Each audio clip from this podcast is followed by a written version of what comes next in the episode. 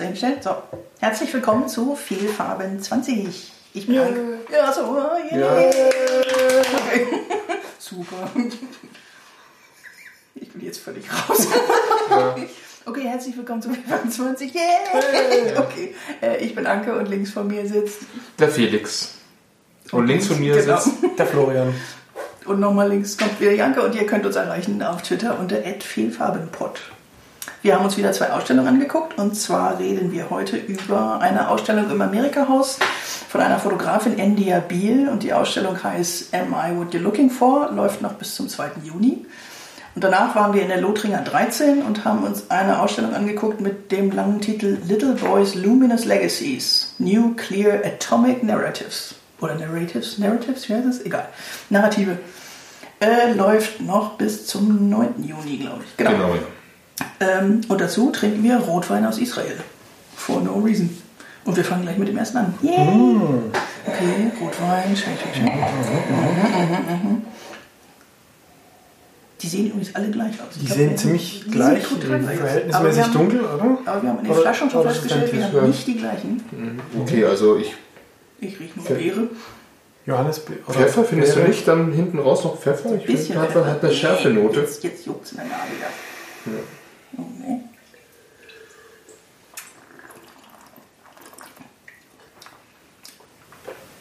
So ein Mittelding zwischen Frucht und Trocken, eher trocken. Sehr angenehm, finde ich. Ja.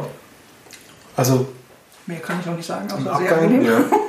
im Abgang von der Schärfe, also tatsächlich in der Nase war so eine ganz leichte Schärfe, aber Mhm. im Mund null. Überhaupt nicht, nee. Ganz, ganz rund. Fette Kirsche. ja, okay, ein bisschen, also Tannine ist schon da. Genau, also Tannine Ja. sind da. Ja. Also es wärmt, Also vielleicht ein bisschen ab. jüngerer. Genau. äh, Aber kann natürlich sein, dass jetzt äh, im Laufe des Podcasts, je länger der im Glas ist, dass er sich natürlich noch abrundet. Ich behaupte, es kommt auch so ein ganz bisschen staubige Schokolade. Du lässt Staub auf deine Schokolade liegen? Auf dieser Schokolade. Oh, ich könnte schon jetzt ganz Glas leer machen. Also-. Da wäre jetzt so mein, meine Vermutung, wahrscheinlich ein, also wenn ich raten müsste, würde ich sagen Cabernet Sauvignon, zumindest wenn es ein Cuvée ist mit hohem Anteil Cabernet Sauvignon, lehne ich mich jetzt mal aus dem Fenster. Aber gut, Aber gefällt ja. mir, gefällt ja, mir gut, gut. gefällt ja. mir auch. Oh, Konsenswein, verdammt. Ja, jetzt schauen wir mal. Ich schau Ja, mal, schauen wir mal. wie es mit den anderen geht. Ähm, Genau. genau. Okay, schmeißen wir uns in die Ausstellung. India Beal. India Beal ist eine afroamerikanische Künstlerin, Jahrgang 85, also noch sehr jung. Hat Kunstgeschichte, was ich sehr spannend fand, Kunstgeschichte studiert und Kunst. Äh, arbeitet, wie gesagt, als Fotografin und ist heute auch als Dozentin für Kunst in North Carolina tätig. Ähm, ihr Kernthema ist das Leben von Minderheiten und da vor allen Dingen afroamerikanische Frauen. Ihre erste Ausstellung war erst 2013 und Am I What You're Looking For wurde bereits 2013 in den USA ausgestellt. Ist auch auf Weiß zu sehen. Könnt ihr euch also auch im Internet angucken, einige der Fotos. Und wie gesagt, läuft im Amerika-Haus noch bis zum 2. Juni. Und ich bin gespannt, was die Herren dazu sagen. Ähm, vielleicht sollten wir mal erstmal kurz einleiten, was das, also das Konzept äh, Genau. dieser Ausstellung ist. Ähm, wolltest du das machen? Achso, äh, achso, hätte ich das machen sollen? Okay, Ähm. genau. Also was sie äh, gemacht hat bei Am I What You're Looking For, ist, sie hat, wie gesagt, afroamerikanische Frauen fotografiert, recht junge Frauen. Ich glaube, da war keine älter als 24 oder so. Ähm, die alle entweder gerade dabei sind, in die, wie sie es ausgedrückt hat, Corporate World einzusteigen oder schon ein, zwei Jahre drin sind. Also sie hat den Frauen gesagt, zieht euch so an, wie ihr ins Büro gehen würdet. Ähm, und dann hat sie sie halt in ihren Privatwohnungen oder Häusern fotografiert vor einem Backdrop, also vor einem fotografischen Vorhang, der im Hintergrund hing, von einem Büro, in dem sie selber gearbeitet hat. Das ist einfach so ein nichtssagender Bürogang mit lauter Türen und einem Metallschrank und ja. Und man sieht halt so rechts und links von dem Vorhang immer noch so ein paar Ausschnitte von den Privatwohnungen und davor steht eben immer eine schwarze junge Frau oder manchmal auch zwei in Klamotten, wie sie ins Büro gehen würden. Und das ist schon der ganze Witz. Und dann sind Zitate von diesen Frauen abgedruckt. Also sie hat ihnen angeblich so Fake-Interview-Fragen gestellt. Und das sind angeblich die Antworten, das weiß ich nicht. Manchmal hatte ich das Gefühl, die sind eher, es sind nicht wirklich Antworten gewesen, sondern einfach Statements, aber Ähm, vielleicht, ich meine, gut, wir, wir, kennen natürlich die Fragen nicht. Also Nee, es genau. kann, kann durchaus sein, dass die Fragen, die gestellt wurden, halt irgendwie eben so, what do you think uh, you will bring to corporate To the company, America? genau, also sowas, so, genau. eben so Statement of Intent, so quasi. ja, stimmt. Ja, Ja, ähm, was man ja auch oft, denke ich, im Bewerbungsanschreiben auch hat oder so. so what I will bring. ja, ja. Wie so Also ich- Sie bei uns arbeiten? Ja, ja. ähm, und ähm, ich denke, also, weil am Anfang hat man ja das Gefühl, wenn man die ähm, in die Ausstellung kommt, dass okay, es ist ja diese ganze Fotoserie und dann ähm, sieht man äh, sieht man erstmal die Fotos und natürlich ähneln sie sich durch das Konzept äh, sehr. Ich glaube, ich, wenn ich mich nicht verzählt habe, sind knapp 30 Bilder ausgestellt. Ähm, und aber eben, eben, für mich war es so mit dem Zusammenhang der Zitate und dann auch der Bemerkung, dass der, der Bildrand, also eben, wie du sagst, dem Backdrop, dass der Bildrand ja quasi immer so einen privaten Einblick zu, zusätzlich zur Kleidung äh, äh, noch erlaubt, äh, fand ich dann schon, dass man dann auch vielerlei also Dinge gesehen hat und dass es teilweise andere Wirkungen erzielt wurden ähm, dadurch und oder eben dadurch, dass es sind diese 30 Bilder waren, ich bin dann einfach ein zweites, einmal einfach einmal, einmal durchgegangen, um ein Gefühl dazu bekommen, dann auch ein zweites Mal an jedem Foto vorbei und da sind mir dann auch äh, mehr Dinge aufgefallen. Ähm, äh, und also auch wie die, wie die, ähm, also die, die, wie die Posen selbst gewählt sind, die Kleidung. Genau, so Und- einige sitzen, einige stehen. Eben Ja. teilweise sind sie paarweise drauf. ähm, eben sind sie so, also so, schauen sie in einem Dreiviertelprofil äh, in die Kamera, schauen sie direkt. Genau, Ähm, manche sehen echt so fast wie Bewerbungsfotos aus, fand Ja. ich. Also das hätte man auch einschicken können. Und andere sehen halt so aus, um Gottes Willen bloß nicht. ähm, und ich fand es interessant, dann irgendwann mal zu versuchen zu bemerken, also wie das mit den Zitaten, also wie die Selbstdarstellung mit den eigenen Aussagen Da, korrespondiert. da war manchmal eine, eine total spannende Dis Diskrepanz, weil die Statements waren, glaube ich, fast ausschließlich total selbstbewusst und, und stark und irgendwie auch, auch zuversichtlich. Und die Posen da dazu, die waren manchmal haben, sind so ein bisschen abgefallen da davon. Weil das manchmal schon so, da die, die, die jungen Damen, hatte ich den Eindruck, waren manchmal schon in den Posen dann irgendwie deutlich in sich gekehrter und irgendwie resignierter, hatte ich manchmal den Eindruck. Aber die Statements waren immer super stark, fand ich. Ja. Nicht immer. Also ich fand gleich das erste Bild fand ich ziemlich toll. Ich muss mal blättern.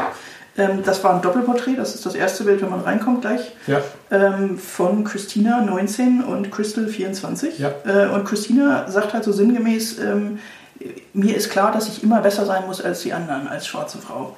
Und Crystal sagt halt, ich habe die Chance, immer besser zu sein. Ich habe die Chance, allen zu zeigen, dass ich besser bin. Also sie hat das schon so, so habe ich es jedenfalls interpretiert, schon so verinnerlicht, dieses ich muss halt besser sein, na, dann bin ich halt besser, Bitches.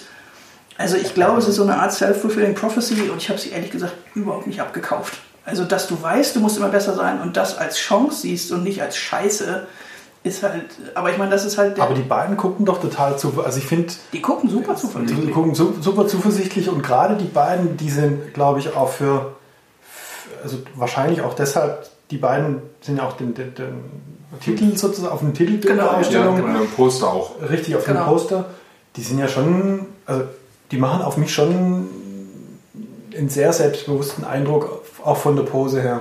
Aber das meine ich halt. Du hast das einfach so verinnerlicht, diese Unfairness, dass du immer besser sein musst als jeder beliebige, mittelprächtige weiße Mann, dass du es ja einfach irgendwann schönreden musst, weil sonst wirst du wahnsinnig. Und das, das finde ich so ein bisschen perfide. Also ich meine, das kommt halt bei manchen Bildern mehr rüber, bei anderen eben weniger.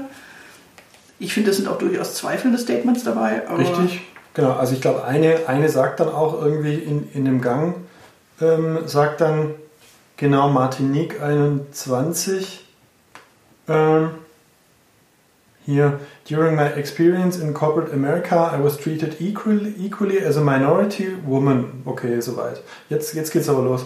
I was able to build relationship with professionals and share my thoughts on how to market to minorities. Ja, das, also, das, hat mich so umgehauen. Großartig. Ja, genau. Dafür Genau sind sie dann wieder gut genug. Genau den Satz Ähm, habe ich mir auch geschrieben, How to Market to Minorities, ja. Also,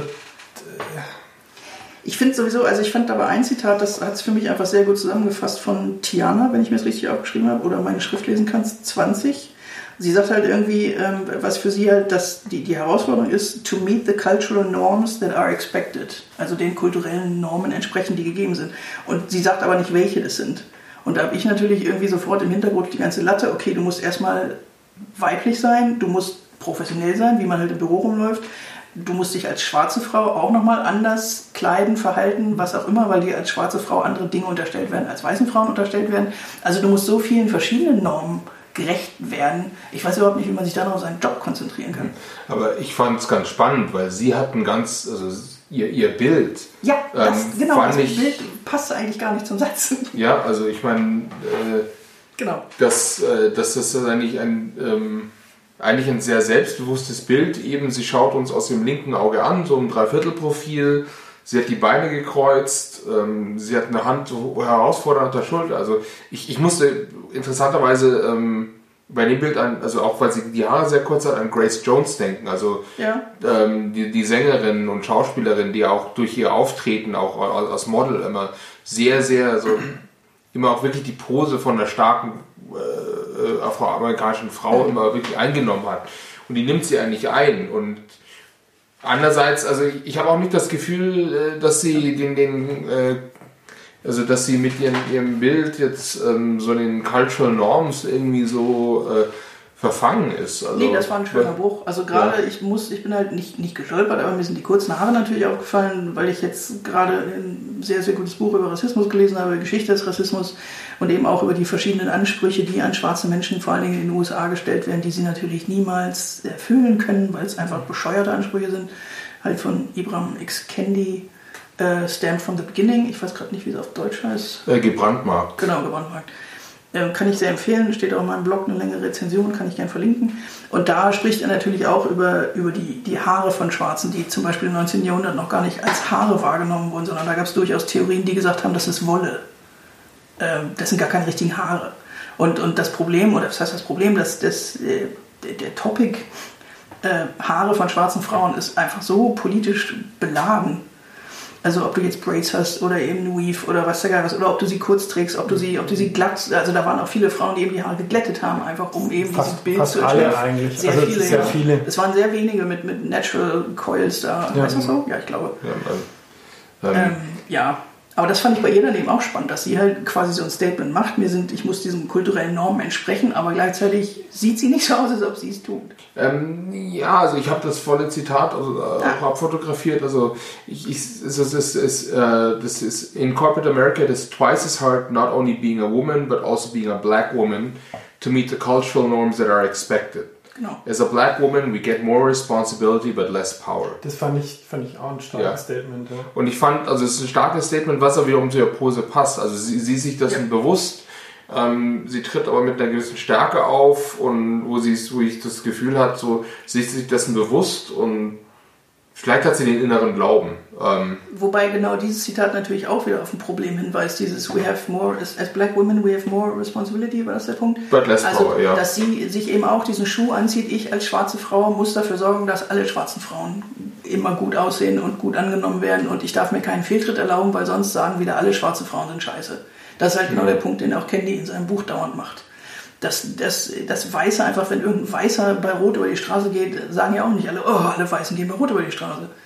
Bei Schwarzen ist es immer sofort, keine Ahnung. Halt ja, ähm, also das ist generell ein Problem, also es gilt ja auch in Deutschland, da muss man gar nicht rausstellen. Nee, genau, Ähm, Also das ist das halt immer Leute, die nicht der ähm, vermeintlichen Norm entsprechen, immer als Vertreter äh, ihrer ganzen Gruppe ja.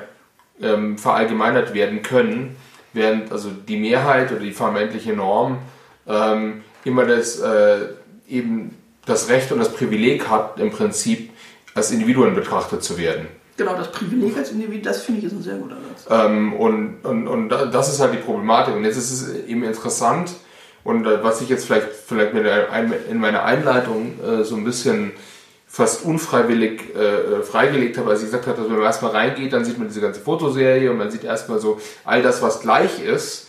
Und dass je mehr man die Fotos betrachtet, desto mehr arbeiten sich eben die individuellen Unterschiede, die individuelle Inszenierung, also die Personen tatsächlich raus. Je, also äh, auf den ersten Blick denkt man erstmal so, okay, so eine konsistente Serie und was sehe ich jetzt dann? Und also nicht irgendwie bei anderen Fotoausstellungen, wo man gemerkt hat, okay, schon, wo man schon in den Raum reinkommt und sieht, okay, das Bild ist so, das Bild ist so, wo dann die Differenzen rauskommen, sondern und jetzt, wo- jetzt wo ich eben gerade drüber nachgedacht habe, das ist genau das. Das ist das durch unsere ähm, intensive Betrachtung eben dieser 30 Fotos, also eben zum Beispiel dass man halt noch ein zweites Mal vorbeigeht, weil die Ausstellung nicht so groß ist. Hat uns die Möglichkeit gegeben, also mir jetzt, wenn ich das überlege, die Möglichkeit gegeben, tatsächlich die Individuen zu betrachten und nicht nur als irgendwie Vertreter einer Gruppe, mhm. sondern die individuellen Personen aufzunehmen. Ich glaube, das ist der Witz an der Sache, dass, ja. du, dass das Setting ja nun immer relativ gleich ist, immer mit dem gleichen Backdrop.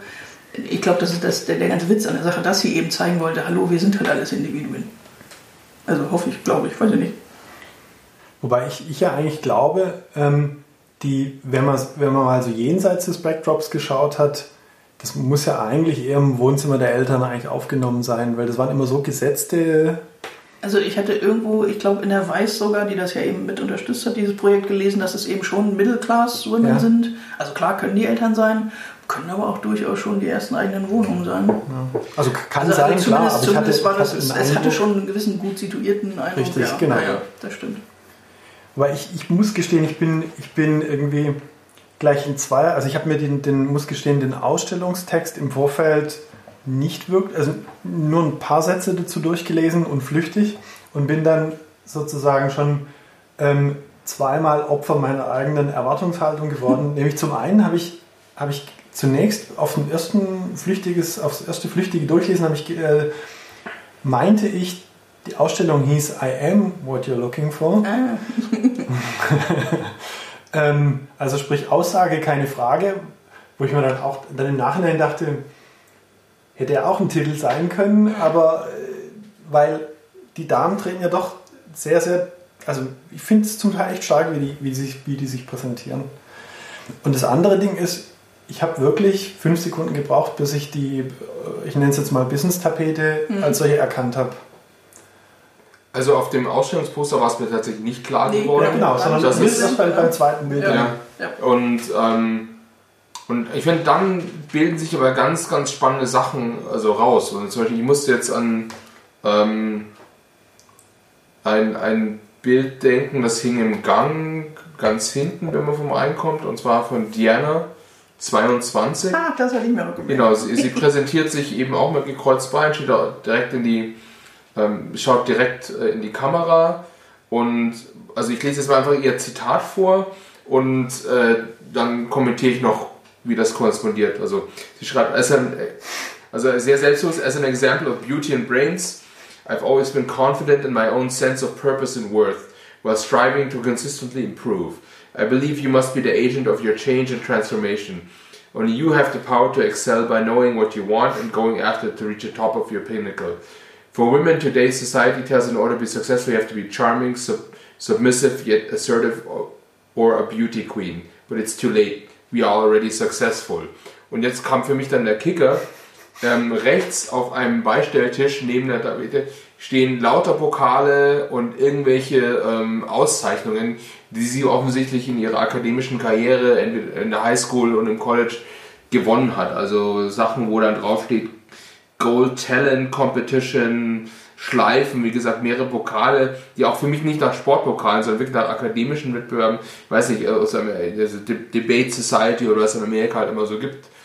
Und da, ist es eben, also da muss man sagen, da, da stimmt wirklich, wirklich Pose, ähm, Selbstinszenierung und Aussage sind halt dermaßen kongruent, dass das ist schon halt wirklich so in your face. Wobei, ja, ja. Sind, sind es wirklich akademische äh, Pokale oder irgendwie so Beauty Pageant mäßig? Kann auch sein. Da, ich war mir da nicht sicher. Das kann natürlich sein. Weil, weil gerade, also. Pokal ist Pokal. Nee, nee, Pokal ist Pokal, aber ich, ich bin so ein bisschen drauf gestoßen mit Beauty, weil sie gerade darauf anspielt auf Beauty mhm. und, und, Brains. Ähm, sie ist aber auch äußerst hübsch. Sieht gut aus, ja, aber ähm, wie dem auch sei. Also, das würde, würde ja so die Aussage dann nochmal ein Stück ja, vielleicht hat sie sowohl ja. Schönheitswettbewerbe als auch die also, Wie gesagt, aber eben kann, also, ja, kann ja sein. Ja? Weil erstmal diesmal diese Aussage so, it's too late, we are already successful, denkst du so, oui, das ist auch ganz schön selbstbewusst, ähm, aber dann eben, das ist, ist hier ganz Vokale so, ja, aber das ist, ich glaube, I'm already successful. Vor allem mit 22. Ja, it's too late, I'm already successful. Aber das ist genau ja. das Problem, was ich mit der ganzen Ausstellung hatte. Ich würde diese Damen gerne nochmal in 20 Jahren befragen, wie es ihnen jetzt geht. Weil so viele von diesen Sätzen, die da stehen, habe ich auch gedacht, als ich 20 war. Irgendwie eine sagt halt irgendwie, das größte Hindernis, was es gibt, bin ich selbst. Uh, I'm the master of my fate, Dominika 22. My only barrier is myself, solche Sachen. Und es ist einfach Bullshit. Du glaubst mit 22, du kannst alles kriegen, wenn du nur gut genug bist und mit spätestens 35 wird dir klar, nee, ist eben nicht so. Ich habe mich auch gefragt, ob das nicht ein perfides Setup ist, weil die im Prinzip ausschließlich Frauen genommen hat, die wenig bis vielleicht sogar keine Business-Erfahrung haben. Hm. Ähm, weil Setup hätte fail. vielleicht, nee, nee, kann, nee so, so weit würde ich nicht gehen, aber quasi, also ich weiß nicht, also zum, zum Beispiel, habt ihr euch auch mal gefragt, ähm, welches von den Outfits, das die, die Frauen anhatten, in euren Augen als Business-Outfit durchgehen würde? Ich habe mich das bei jedem Outfit gefragt. Und? Und da waren durchaus welche bei, wo ich dachte, uh, das würde ich nicht ins Büro Also anziehen. Genau. Also ich glaube, es waren vielleicht so, äh, so drei, vier, fünf dabei, wo ich sage, das kann man als Business-Outfit gut machen. Und die anderen fand ich irgendwie so, hm, na, mm, mm. Ja, ich glaube, so schlimm habe ich nicht gesehen, aber da waren durchaus Outfits dabei. Eben, da war gerade, äh, Felix klickt gerade die ganzen Bilder durch, da war irgendwie so ein Gold-Lamé-Kleid, wo ich denken würde, abends ins Theater ja, aber in die Bank vielleicht nicht. Genau, es waren eher so Ausgeh-Outfits. Ja, genau. Ähm, und aber keine Ahnung, vielleicht ist Corporate Culture in Amerika auch was anderes. vielleicht, klar.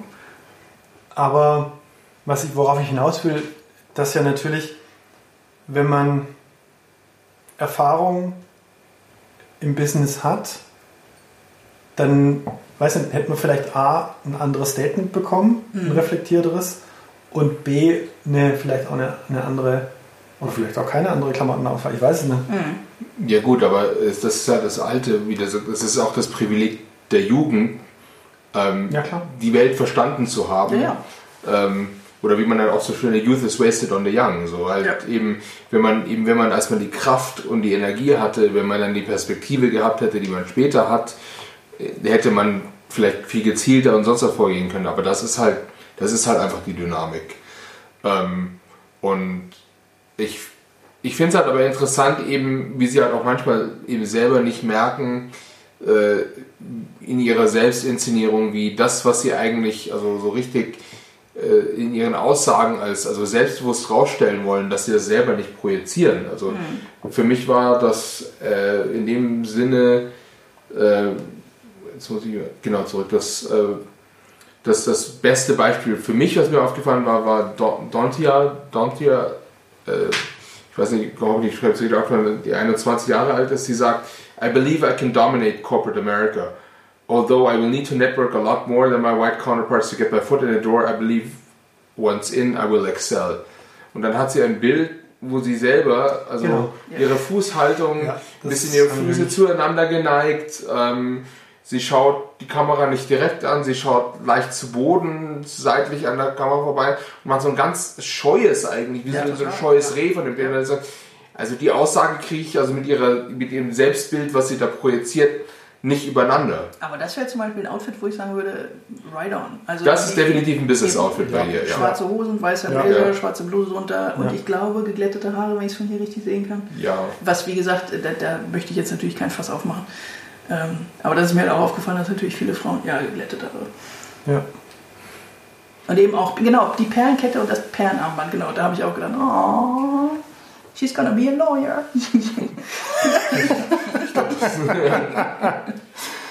Ja, Aber ich stimmt. fand's, ich, keine Ahnung, also es hört sich jetzt so negativ an, wenn ich dauernd sage, irgendwie, ach, die wissen doch noch gar nichts, die jungen Dinger, also irgendwie Oma Grüne erzählt vom Krieg. Gleichzeitig fand ich super hoffnungsvoll, die anzugucken. Nee, eben, das also ich meine habe ich mich ja. eigentlich bei jeder Frau gefreut. Guck mal, die glaubt noch an sich und weiß noch nicht, dass die Welt vielleicht scheiße zu ihr sein wird. Ähm, Gut, wobei Ich auf, glaub, auf das- der anderen Seite, ich ich glaube glaub- eins, eins weiter, ähm, Alexis 19, die, da fand ich, wie sie den, wie sie dann die, die Kurve in Anführungszeichen noch kriegt, das hat mich beeindruckt in ihrem Statement. Statistics show that only 5% of uh, Yep. professional roles in corporate America are held by African American women. As a Harvard University student majoring in, uh, majoring in marketing, I must remain enthusiastic and optimistic about my future as a corporate leader. Das ist so ein schönes, auswendig gelerntes Statement. Ja, aber auch Ja. Die, die, die Kurve mit, also sie bringt Zahlenmaterial, das ist eigentlich alles für sie Ja. total aussichtslos ist, aber ne, Nee, Ich muss, ich äh, bin eine ja, Absolventin dieser Schule und, Und, das äh, wird. Genau. Ja, also man sollte sagen, dass ähm, äh, Howard äh, University ist ähm, eine der ältesten ähm, und, denke ich, akademisch am angesehensten ähm, historisch afroamerikanischen Unis äh, in den USA. Und äh, tatsächlich, also ähm, sind auch einige der Afroamerikaner, die später dann erfolgreich sind, also durch diese Schule gegangen. Also mhm. soll man zu Howard University vielleicht noch kommentieren. Okay. Ähm, aber ja, äh, der Punkt, natürlich, ihr sagt also, ist das, jetzt, ist das jetzt wirklich perfide oder ist es einfach, einfach wirklich die Idee, ähm, einfach ein Dokument zu schaffen, so im Jahr eben 2010, 2013, also wann 16 ist das Projekt. Von 2016 ist das Projekt, sagen so, das ist jetzt einfach mal wirklich eine Zeitaufnahme von einer bestimmten Gruppe, von eben einer Gruppe von afroamerikanischen Frauen, die die Möglichkeit hat, durch, die, durch ihre, ähm, durch ihre, also ich glaube, wir sie auch alle irgendwie im College involviert sind, einfach äh, die Möglichkeit überhaupt hat, so einzusteigen. Was sind, was sind ihre Hoffnungen, was sind ihre Ideen und dann ähm, eben die halt nicht in dem Sinne schon in, eben auch entmutigt sind und die Welt wird scheiße zu euch sein. Ich glaube, ich glaube aber auch, dass, dass die afroamerikanischen Frauen das wissen, dass die Welt zu ihnen scheiße ist. Die ja. sind alle alt genug, um das schon am eigenen Leib gespürt zu haben. Ja. Aber also deswegen glaube ich gar nicht mal, dass diese Aussagen jetzt äh, naiv sind, sondern das ist äh, so ein bisschen wie so ein Mission Statement. Ich, ich wollte nicht sagen, dass das naiv ist. Ich glaube einfach gerade eben mit dem Wissen, ich habe schon 20 Jahre Rassismus hinter mir, dann schaffe ich die Corporate World auch noch. Ich glaube schon, dass, da, dass es eine andere Ebene ist, auf der du vielleicht Schwierigkeiten erwartest. Also irgendwie eine sagt auch, dass sie irgendwie jedes Obstacle mit, äh, Moment, ich muss blättern, mit Confidence. Sie muss jede Situation mit Confidence begegnen. Also ihr ist durchaus klar, dass da Hindernisse auf sie warten, aber sie glaubt trotzdem, wenn ich darauf vorbereitet bin, auf das, was mir in den Weg geschmissen wird, komme ich damit klar. Shakira 24. Ähm, ein Bild fand ich noch toll, weil das eigentlich die einzige Frau war, die so, ein afrikanisch anmutendes Kleid an hatte. Ja. Äh, Abriana, glaube ich, 23. Also mich hat es an ghanaische Stoff erinnert, genau die. Ähm, also einfach so ein längeres, so knielanges blaues Kleid mit eben sehr bunten Mustern. Wie gesagt, ich muss an Ghana denken. Äh, Quatsch, Ghana, was sage ich denn? Nigeria. Ähm, und sie sagt halt, ähm, ich versuche mal meine Schrift zu erlesen. To me, corporate America is feeling obligated to do whatever it takes to fit in um, and aims to be serious, to be taken seriously. That is before you realize that black womanhood and its all-encompassing culture and beauty is the best thing to offer corporate America. Also die, die eben von sich aus nicht sagt, ich muss mich irgendwie anpassen, ich muss irgendwie reinpassen, ich muss irgendwelche, irgendwelche vorgefertigten Stereotype passen, sondern ich bringe was mit. Ich bringe irgendwie die all-encompassing Culture and Beauty äh, von, von schwarzen Frauen mit. Und das kann jeder Firma nur gut tun. Die können froh sein, dass sie mich haben. Also jetzt ganz böse ausgedrückt. Und eine andere Dame, deren Namen ich mir leider nicht notiert habe, sagt eben auch, es, es wird heutzutage bewusst, Minorities werden eingestellt. Diversity ist inzwischen wirklich ein Schlagwort, das einige Firmen sich anscheinend zu Herzen nehmen. Der Bedarf scheint also da zu sein. Die Leute wissen, dass, dass es Sinn macht, verschiedene Stimmen zu hören. Ich habe keine Pointe. Nee, also ich, ich habe mich ja auch gefragt, also was bedeutet das für mich, die, die ganze Nummer? Weil einerseits könnte ich jetzt natürlich sagen, was falsch wäre, aber einerseits könnte ich jetzt natürlich sagen, pff, Egal. Ja, nee, nee, nee, will ich gar nicht sagen, aber ja, ist also weit weg, bin in Deutschland, hier, mhm. was habe ich mit Corporate America zu tun, ähm, bin weißer Mann, der ja eh böse ist sozusagen in Anführungszeichen, aber quasi, nein, aber jetzt mal Flachs beiseite. Ich habe mich gefragt, was, was heißt denn das für mich? Und ich habe mich weil ja auch im Ausstellungstext wird ja oft darauf eingegangen und die, die, die, die Frauen gehen ja auch in ihren Statements zum Teil darauf ein, inwieweit von ihnen erwartet wird, dass sie sich anpassen. Mhm. Und ich glaube, die Ausstellung hat natürlich zwei unheimlich schwierige Themen aufgegriffen und vermengt die so ein bisschen miteinander, was es, glaube ich, für, für Betrachter schwierig macht, da irgendwie auf einen, auf einen Nenner zu kommen. Nämlich das eine ist das Rassismusthema, mhm. dem, die, dem die natürlich tagtäglich gegenüberstehen und das andere ist quasi die, die Rolle als Frau. Und die haben natürlich quasi beiderseits natürlich das, das also die haben natürlich zwei Challenges sozusagen, ja. mit, mit denen sie umgehen müssen.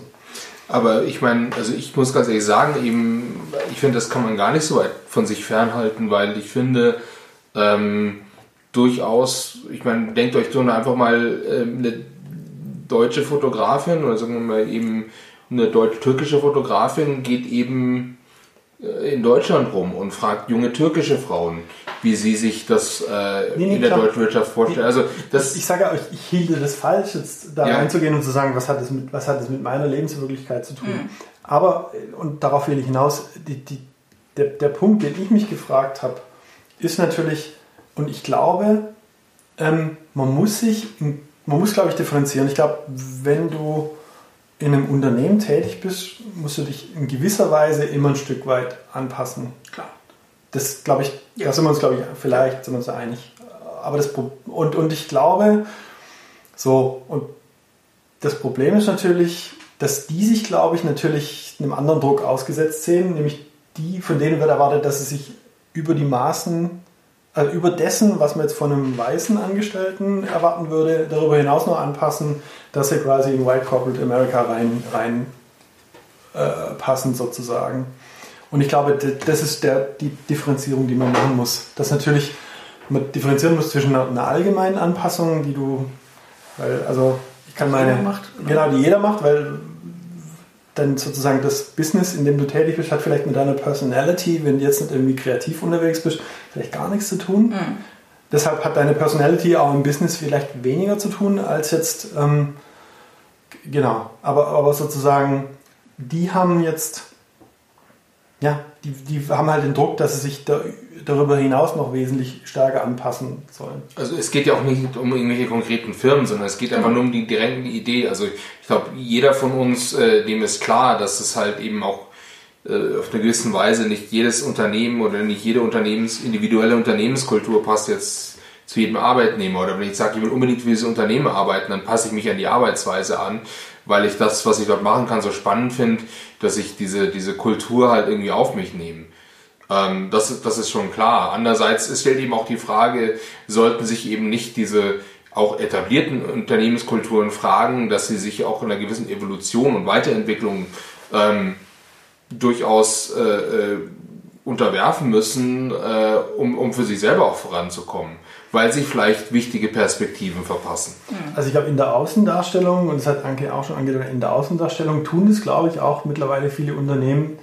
Ich frage mich nur, wie ernst ist es gemeint? Da, ja, da, da liegt, da, das ist die entscheidende Eben. Geschichte. Ich meine, es gibt, gibt, ja schon Studien, dass eben Unternehmen, die von, mit Frauen gemeinsam geführt werden, dass die bessere Ergebnisse erzielen als die üblichen Jungsclubs, aber ich weiß nicht, bis das mal irgendwo ankommt, keine Ahnung.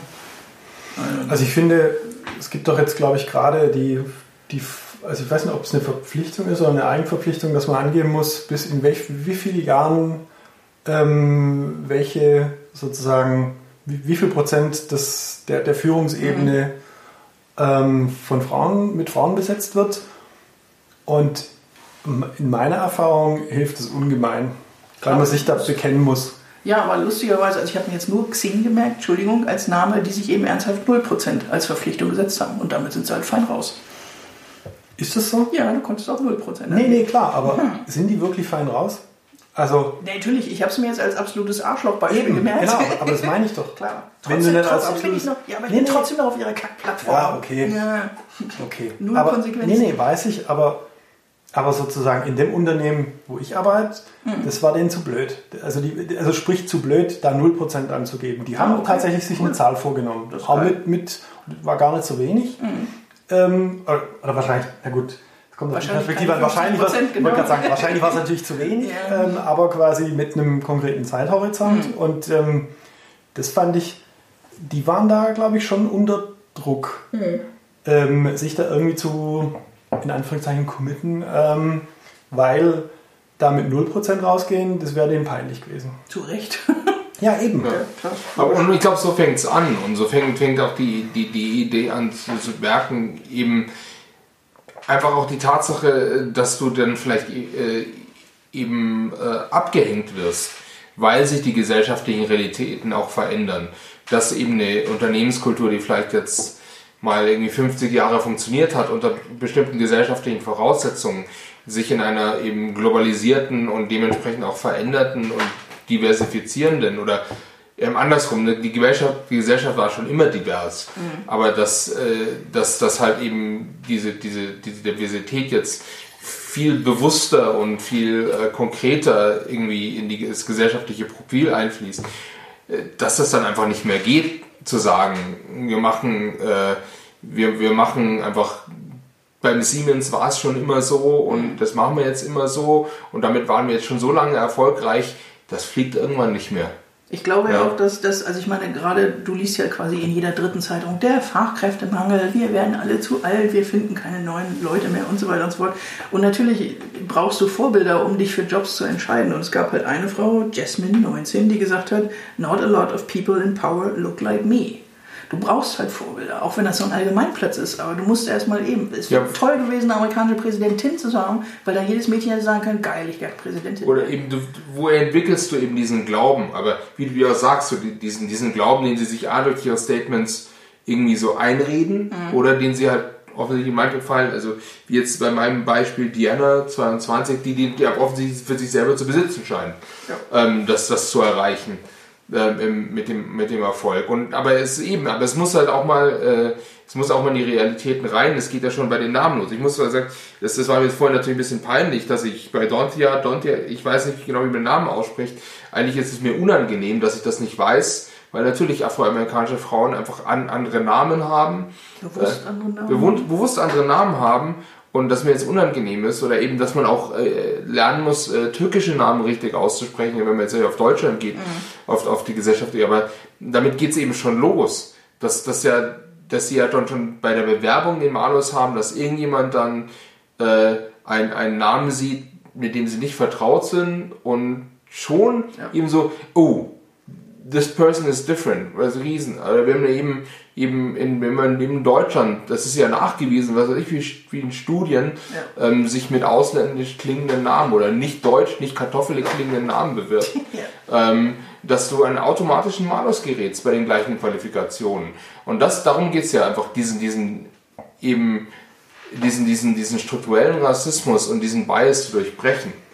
Ähm, Also, und, und ich finde halt eben dann, ich glaube, wir sind jetzt natürlich äh, ein bisschen abgedriftet, aber ich finde, diese Ausstellung ist für mich jetzt, also jetzt nicht direkt nach dem Besuch, aber jetzt gerade in der Diskussion, durchaus effektiv darin, einfach äh, eben dann die Individuen zu betrachten und das Individuelle eben rauszuarbeiten. Und da finde ich die Fotos sehr, sehr clever, ähm, weil du eben in der, in der Kombination zwischen eben Name, Statement, ähm, dem generischen Backdrop, aber dann mit dem individualisierten quasi Rahmen und so weiter, ähm, schon die Unterschiede rausarbeiten kannst. Und, und das finde ich gut, weil darum geht es ja eigentlich, dass du die Perspektive hast, ähm, nicht hier kommt eine afroamerikanische Frau, sondern hier kommt Diana 22 oder Sakea 21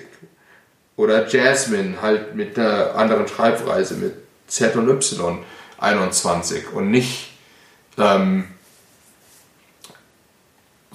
also dass du eben aus dieser Verallgemeinerung rauskommst. Das ist mir eigentlich jetzt erst in der Diskussion aufgefallen, dass die Ausstellung da relativ, das Projekt relativ effektiv ist. Ich muss gestehen, mir ist ja. jetzt eigentlich auch erst bei der Diskussion aufgefallen, wie gut es mir eigentlich doch gefallen hat, weil ich kam eigentlich raus mit dem, ja, das war jetzt irgendwie okay, das war jetzt irgendwie nett, das hat Spaß gemacht. Ich persönlich habe mich gefreut, einfach Stimmen dieser Frauen zu hören. Also so oft werden schwarze Frauen dann ja auch nicht um ihre Meinung gefragt. Deswegen fand ich das schon mal per se positiv. Aber eigentlich ist mir jetzt auch erst im Gespräch aufgefallen, wie viele Ebenen da doch noch sind. Womit ich schon bei meinem Fazit wäre. Oder hat noch irgendjemand ein Bild? Ähm, ja, also ich glaube, man könnte jetzt natürlich über das eine oder andere Bild noch ähm, reden, was interessant ist. Wir werden noch eins Äh, raus, ja, ich will, wie ich nicht mir ist halt noch eins, ich, ich erwähne jetzt vielleicht Ja. noch eins, weil es auch so ein bisschen rausfällt. Ach stimmt, wir haben noch gar nicht über die geredet, die halt gesagt haben, die Corporate Welt ist eben nichts für mich. Ich gebe Ja. bewusst nicht hin. Vielleicht- Das auch, aber ich habe, ähm, es gibt eins, genau, es gibt, auch. es gibt eins, ähm, Kennedy 20, as a black woman in corporate America, straightening my hair should be my personal choice. Why is it okay for me to come to an interview with a weave in my hair and be accepted, but not with my afro? It's not right. We want to be accepted just the way we are. Und dann schaut sie wirklich, wirklich au, fast aufgeschreckt mit weit aufgerissenen Augen und leicht geöffneten Mund. Also ich, ich finde sie so wirklich als angstvoll aufgeschreckt, wie sie wie die direkt ins Bild starrt. Ähm, Aber very corporate gedressed. ja, ähm, aber Und mit straight hair. und mit straight hair, ja. Ähm, also Ich glaube, ich, ich, Ich- ich, für mich ist das eher empört. Für mich ist das eher so, was soll der. Scheiß, Jungs? Ähm, ja, ich weiß nicht, also es ist an der Grenze. Also ich, sieht für mich also ein bisschen empört aus, aber nicht, also auch verängstigt. Also es ist nicht, das ist keine reine Empörung für mich. Ja, es ist, Ja. ich glaube, es ist einfach eben dieses, was du einfach dein Leben lang zu hören gekriegt hast. Du musst dich anpassen, du darfst nicht so sein, wie du bist, weil du halt nicht der Normmensch bist. Ach Gottchen, was Ich weiß, den Adam im Hintergrund das fällt mir gerade auch Ja, als genau. auf der, der Michelangelos Adam, Ja. der, Finger, die Hand ist da im Hintergrund. Ich hatte mir noch ein Zitat gemerkt, das passt jetzt auch ganz gut, von Anisa24, die gesagt hat, Dressing like a Republican isn't going to make me something I'm not. Und das fand ich halt ganz schön. Ja, aber das ist auch die Erkenntnis, finde ich, die, die viele, also ähm, viele ja, Minderheiten oder Nicht-Norm-Menschen irgendwann mal begreifen, oder die nicht, ich sage mal, vermeintliche Norm, weil es ja auch nur Ja, konstruiert klar. ist, ähm, die, die, auch mal das Selbstbewusstsein entwickeln müssen, so eben. Ich, ich, ich sag's mal als jemand, der mit einer leicht dunklen Hautfarbe und schwarzen Haaren in Deutschland aufgewachsen ist, du kannst dich okay, ich sage es provokant, du kannst dich so kartoffelig verhalten, wie du willst, du kannst dich anpassen, wie du willst. Ja. Irgendjemand kann, irgendein Idiot kann immer einen Grund finden, warum du trotzdem nicht dazugehörst. Und das ist in dieser Aussage drin. Und dann musst du aber daraus das Selbstbewusstsein das ist aber egal, dass irgendein Idiot diesen Grund findet, weil ich gerne hier bin und ich bin so, wie ich bin und das ist, das ist richtig so. Und das ist eben auch wieder ein Privileg, was anderen Gruppen, klar, es ist, es ist, alles, es ist mir alles klar, es gibt auch immer, also gerade in Kindern, in, in der Schule und so, es wird ja immer gerne ausgegrenzt, in welchen Gründen, so Brillenträger, Spangenträger, alles. Es gibt ja tausend verschiedene Gründe. Aber das sind, das legt sich auch mit der, mit der Zeit, also es normiert sich dann.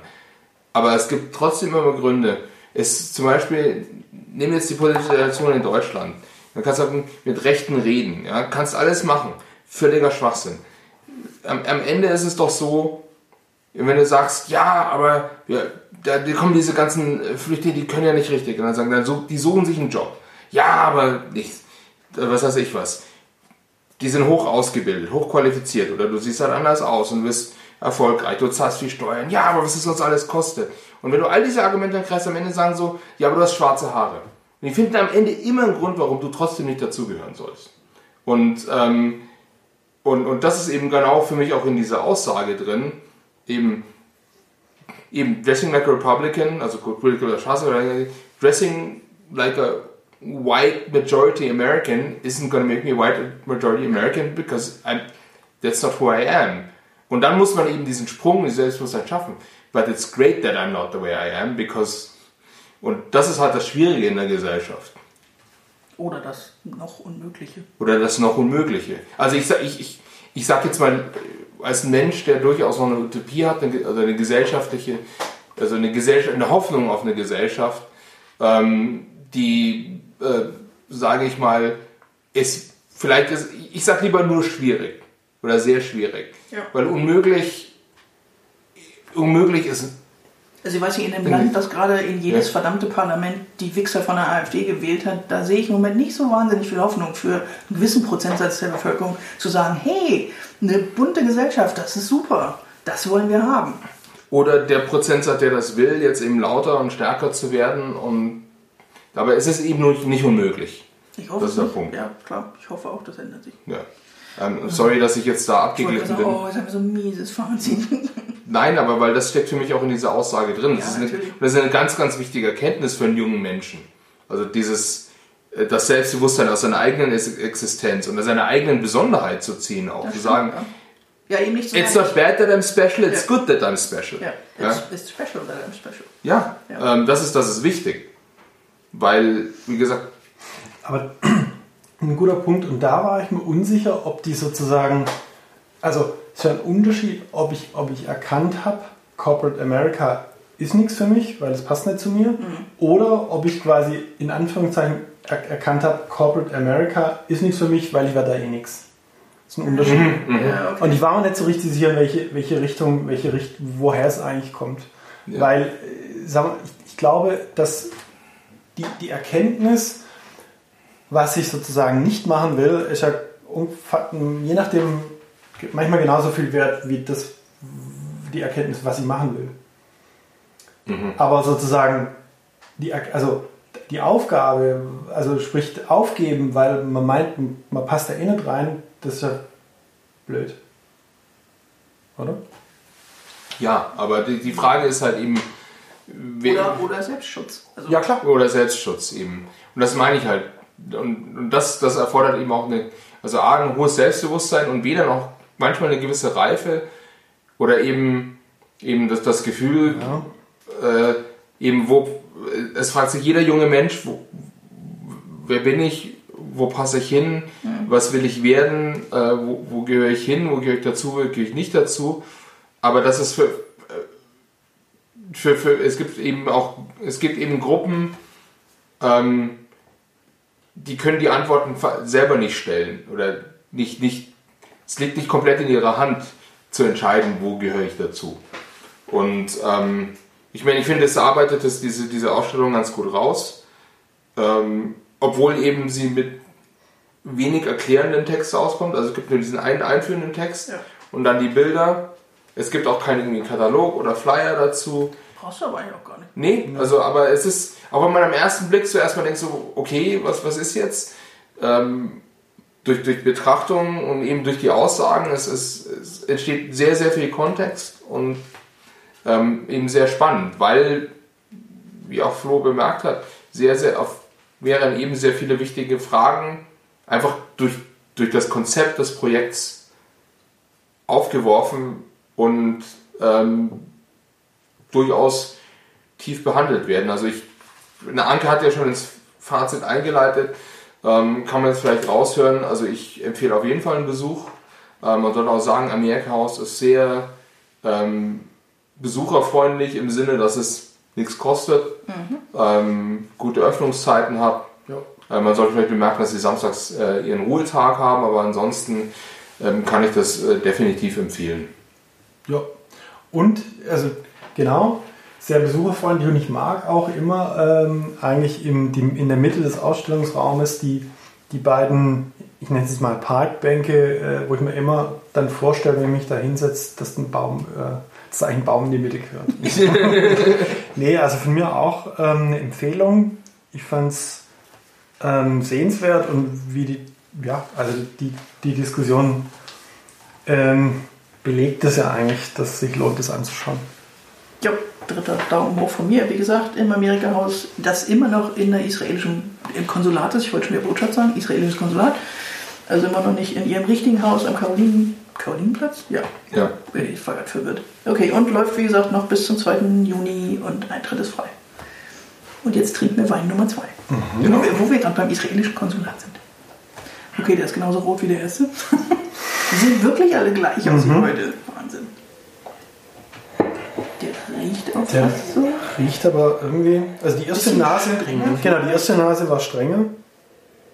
Bisschen nach, nach dem Schwenken, genau. Nach dem Schwenken jetzt ist die, die komische Nase weg. Aber es Cremiges in der Nase. Beere, aber auch was cremige. Ich ist mehr Kirsche irgendwie, aber.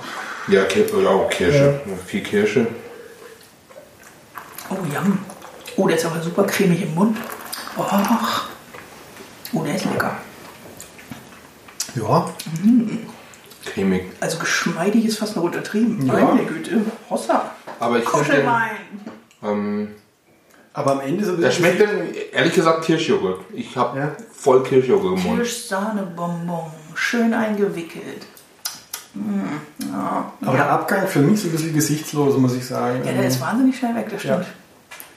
Also deutlich weniger, also nicht deutlich, aber weniger tanninig als Herze. Ja, ja. Ich muss noch mal eins darauf kippen.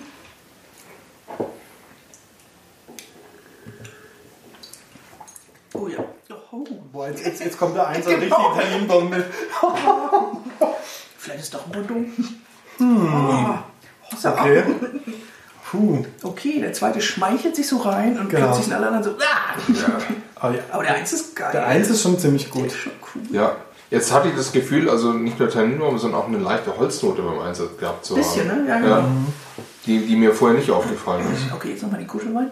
Also die sind, die sind halt, eins, zwei sind halt sehr, sehr gegensätzlich. Also, Ja, der zweite ist jetzt, wenn du eine Eins im Mund hast, ist der zweite total flach. Da kommt gar nichts mehr. ja.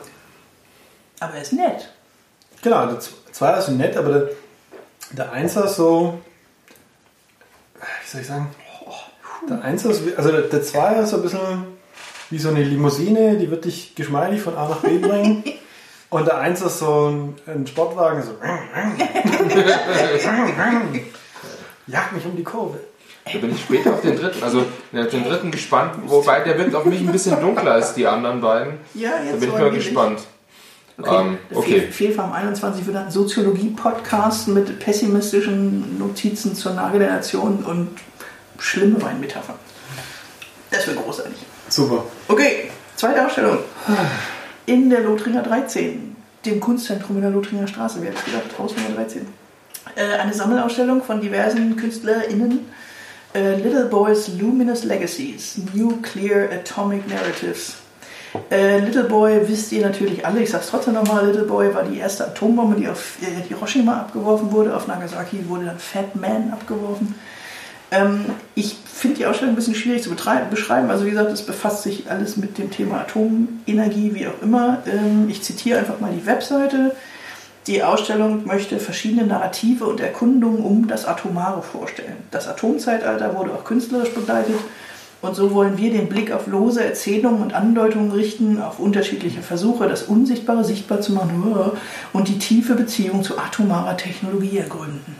Ähm, ja, also Ja, gut, der Ja, gut, Text, es, ist, ja, es sind halt die üblichen Ja. schwalligen Ausstellungstexte, ist mir schon klar. Also wegen, es geht um Atomenergie, würde ich jetzt sagen. Also als der, ähm, ich, ich werde vermutlich nachher noch ähm, als, als der Physiker in der Runde äh, vermutlich eine andere Bemerkung machen. oh, wir können dir dumme Fragen stellen. Nein, ähm, das ein, eins, was mir aufgefallen ist, ist also mit das erste, was ich im Vorfeld der Ausstellung gedacht habe, ich musste nochmal, ähm, und wir erwähnen es ja immer wieder, die ja äh, vermutlich epochale, wichtige äh, Postwar-Ausstellung ähm, im Haus der Kunst denken. An dieser Stelle, ähm, wir haben ja letztes Mal schon unser Bedauern ausgedrückt, eben dass Okoel Veso am Haus der Kunst äh, ausgeschieden ist bei der letzten Aufnahme. Ein, wir stoßen kurz. Seit, nochmal seit der letzten Aufnahme ähm, auf Abwesen müssen wir leider ähm, To Absent Friends to absent friends äh, and Curators. and curators ähm, trinken. Ähm, Oko Inveso ist leider seinem, seiner schweren Krebserkrankung ähm, erlegen äh, im März vor zwei Monaten und ähm, ich denke, die Kunstwelt wird ihn vermissen, aber ähm, eben deswegen also nochmal Dankeschön an dieser Stelle für seine Arbeit und diese Postwar-Ausstellung. Was ich enorm spannend fand, der, erst, die erst, der erste von den acht Bereichen dieser Ausstellungen, der acht glaube ich, oder war es mehr, oder zehn, In der Postwar. ja, weiß ich nicht mehr, aber der allererste heißt die Stunde Null, das atomare Zeitalter. Und das ist genau das, und eben nicht die Definition der Stunde Null, so die Befreiung der Deutschen vom Faschismus, ja, also Den sie sich selber aufgehalten den, haben. diese, den, von dem sie nicht wirklich befreit wurden, Ja. den sie mit weitergeschleppt haben, aber da kommen wir schon wieder zurück. Das machen wir- das- das machen wir im mal nächsten anders, ja. Podcast, genau. Ähm, aber äh, einfach diese, dieses, also die, den Abwurf der Atombombe wirklich als den völligen Beginn der Nachkriegszeit, also auch etwas, was alles verändert hat. Und ähm, ich erinnere mich an den Bereich auch sehr gut, Ja. dass ähm, da waren von japanischen Künstlern die- die Hiroshima Panels, von den zwei von den 15 ausgestellt, also monumentale ähm, Tuschewerke, die sich damit auseinandersetzen mit den, mit den Schrecken. Äh, oder auch eben auch teilweise eben von, da ich glaube ich, äh, Roy Lichtenstein, einfach nur der Atompilz im Pop-Art-Stil. Aber eben, das ist das Erste, was mir gekommen ist, also als Anknüpfpunkt ähm, aus dieser Postwahrscheinlich diese Definition, das atomare Zeitalter. Also das ähm, auch eben mit dem vielleicht mit dem prätentiösen Geschwalle wie äh, äh, des Ausstellungstexts, ähm, dass da schon was dahinter steckt. Weil das ist, dass alle von uns hier sind wirklich im Zeitalter der Kernkraft, der Kernenergie, der Atombombe im Endeffekt effektiv groß geworden. Also auch ähm, teilweise durch den Kalten Krieg noch geprägt. Ähm, die Angst vor dem nuklearen Winter, also davon, dass eben der Kalte Krieg äh, dass die Katastrophe auslösen kann, die atomare Katastrophe. Von so her ähm, finde ich das Konzept der Ausstellung hochinteressant Und ähm, dann auch eben spannend, wie die verschiedenen Herangehensweisen an das Thema waren. Genau, und, und aber auch nicht nur sozusagen kalter Krieg, wenn sozusagen der Kalte Krieg warm wird, auch die in Anführungszeichen friedliche Nutzung der, der Kernenergie hat ja, kann ja, hat ja auch ihre Folgen. Ja. Darum geht es auch. Ja, genau. Das Fiese ist natürlich, ich musste natürlich auch an die Postwar-Ausstellung denken und gerade an diesen einen Raum, der einfach grandios war. Und dann ist die Ausstellung dann Lothrian 13 irgendwie so klein und ver verzweigt und weiß nicht so, was sie will. also ich, ich, muss da sagen, ich, ja, ich, ich weiß, was du meinst und ich habe auch ein ganz gemischtes Gefühl, was die Ausstellung angeht, mhm. weil, also zum einen, ich bin rein und habe mir das dann und hatte schon, klar, das ist ja so ein schwieriges Thema und ich hatte auch irgendwie schon so ein gemischtes Gefühl beim Reingehen und auch die Stimmung ist so ein bisschen auch, also es hat so eine eigene Stimmung, weil ähm, da auch, da werden wir gleich drauf eingehen, gehe ich davon aus, äh, so Vogelgeräusche zu hören sind, was so, ein, so eine eigenartige Stimmung hervorruft. Und mir ging es wirklich selten so, dass ich wirklich, ich war wirklich sehr, sehr lang in der Ausstellung. Äh, ich war erst vielleicht so eine halbe, dreiviertel Stunde, dann war ich irgendwie ähm, erschöpft, habe mir dann, hab dann eine äh, Kaffeepause mir, mir gegönnt und war dann danach nochmal bestimmt irgendwie über zwei Stunden drin. Ja. Und habe mir aber interessanterweise, habe das alles auf mich wirken lassen, habe mir keine Notizen gemacht. Oh, Null. Okay. Und habe dann die Notizen erst zu Hause gemacht. Und also einerseits war ich, es war so eine Mischung zwischen irgendwie, also ich bin mit dem Gefühl durch die Ausstellung gegangen und auch mit dem Gefühl raus. Einerseits war das total, also hat stark auf mich gewirkt, was da war. Andererseits war es so ähnlich in deine Richtung, so ein fahles Gefühl, boah, da hätte aber noch mehr gehen können irgendwie. Ja, genau. Ich fand da waren teilweise wirklich tolle Sachen bei, aber ich fand wirklich den Großteil, der war mir egal. Ähm, ja, nee, egal, egal nee, was man halt, nee. So, ja, nee, nee, egal was man halt, aber also irgendwie, ich weiß nicht, also das ist so eine, so eine Mischung aus, ähm, wenn es mir, wenn es nicht sozusagen stark auf mich gewirkt hätte, wäre ich da nicht irgendwie zweieinhalb Stunden ja, rum, ja. rumgesessen. No way. Also, so, aber irgendwie auf der anderen aber trotzdem bleibt so, so ein Gefühl, da hätte, noch mehr, da hätte man noch mehr bringen können. Ja, wobei natürlich, also man muss es jetzt natürlich ähm, auf zwei Ebenen betrachten. Postwar war zeitlich eingeschränkt. Das war wirklich die Periode von 19, die Kunst war aus der Periode von 1945 bis 1965. Ähm, die das atomare Zeitalter, ja, wie man dann auch ähm, irgendwie sieht, auf eine ganz andere Weise betrachtet haben.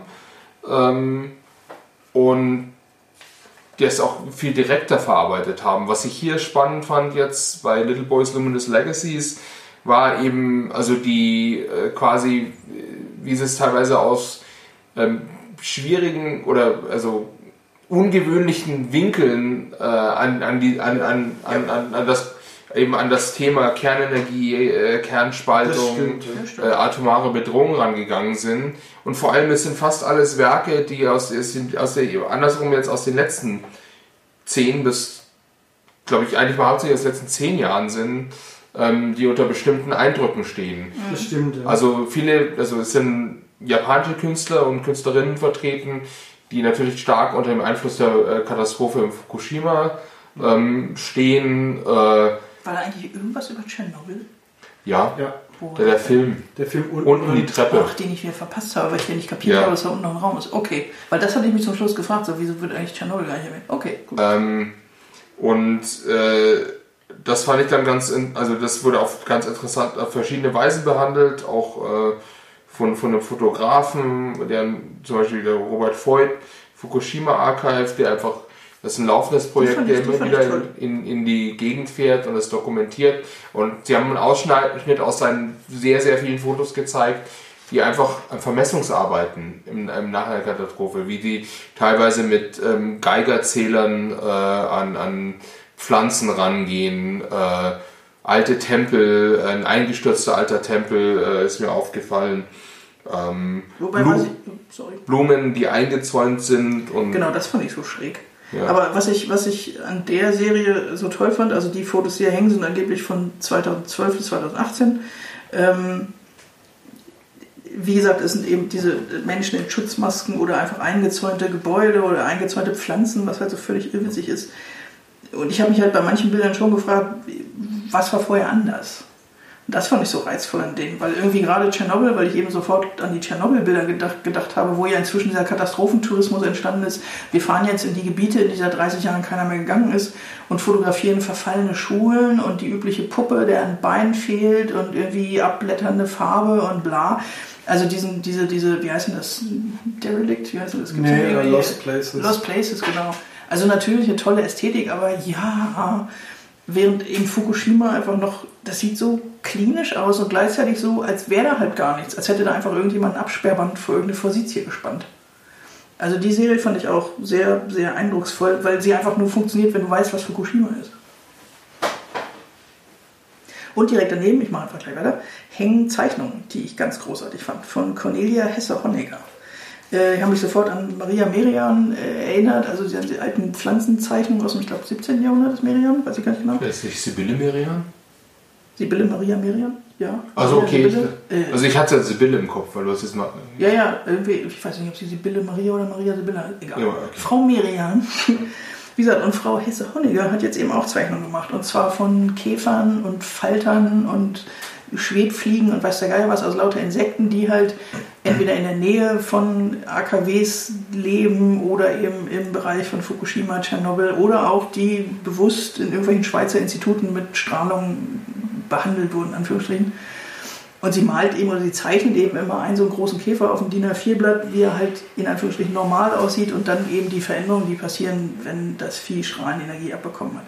Und natürlich ist das super simpel, natürlich wissen wir das auch alles und das haben wir nach Tschernobyl auch schon alles tausendmal gesehen, aber gerade eben, weil es eine Zeichnung ist und kein Foto, das mich jetzt irgendwie schocken soll, der arme Falter hat nur noch einen Flügel, sondern es ist halt so liebevoll und so schön, würde ich mir sofort über Aber mich hat das mir alles verstört. Ja, eben, es ist Ja, so aber also-. Ja. Mich hat es so, also einmal der, der, der sozusagen, weiß jetzt nicht, ob ich, ich hätte es jetzt mehr im 18. bis 19. Jahrhundert äh, irgendwie in Entomologie, äh, Werk, Darstellungsästhetik eingeordnet Ja. irgendwie. Ähm, und dann mit den, mit den Fehlbildungen, das hat mich eigentlich schwer verstört. Ja, eben. Deswegen, also es ist, sieht halt so, so hübsch aus. Nee, ich fand es ist fand's halt ja angenehm anzuschauen. Also, Okay. also wei- weiß ich nicht, also, also natürlich war es ähm, sauber gearbeitet, in Anführungszeichen, aber mich hat irgendwie.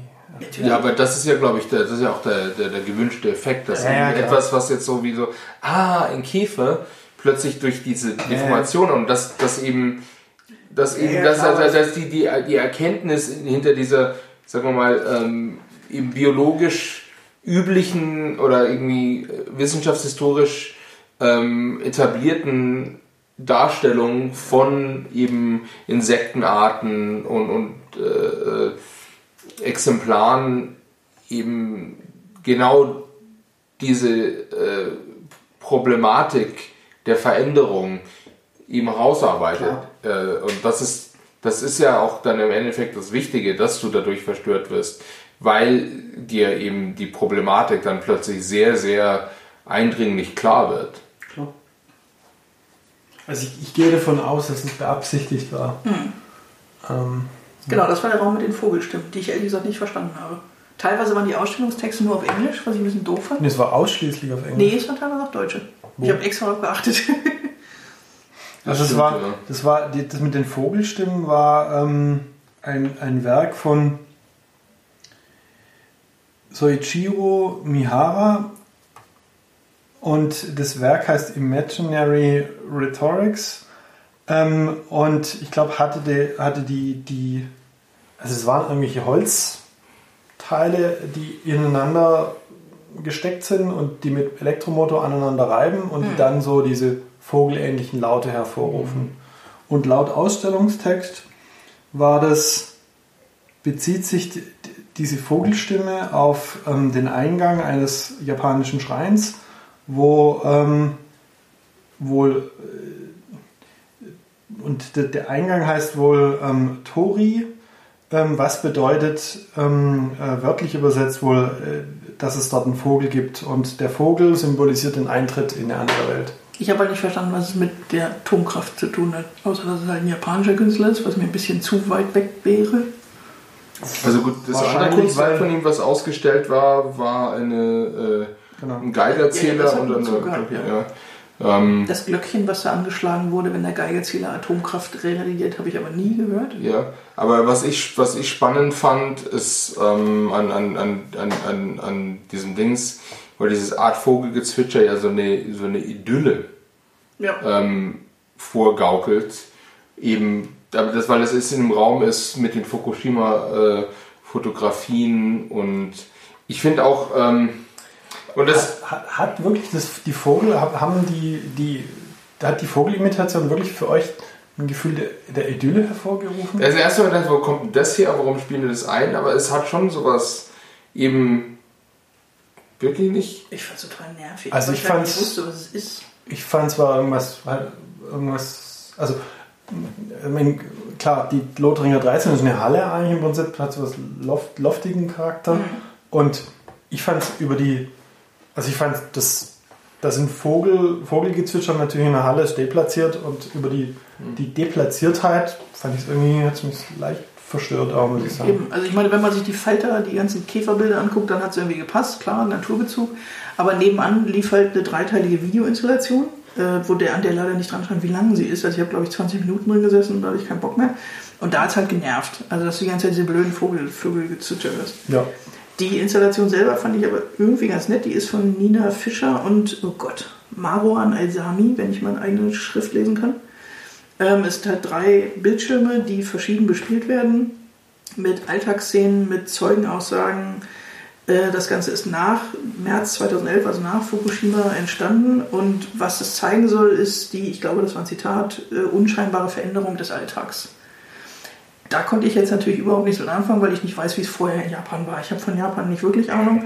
Ich fand es durchaus reizvoll, Menschen zuzuhören, die halt erzählen, wie sie diesen Tag erlebt haben. Eine Frau hat halt erzählt, dass sie nach Australien geflüchtet sind, weil sie nicht wussten, was passiert da jetzt, wie gefährlich ist das jetzt.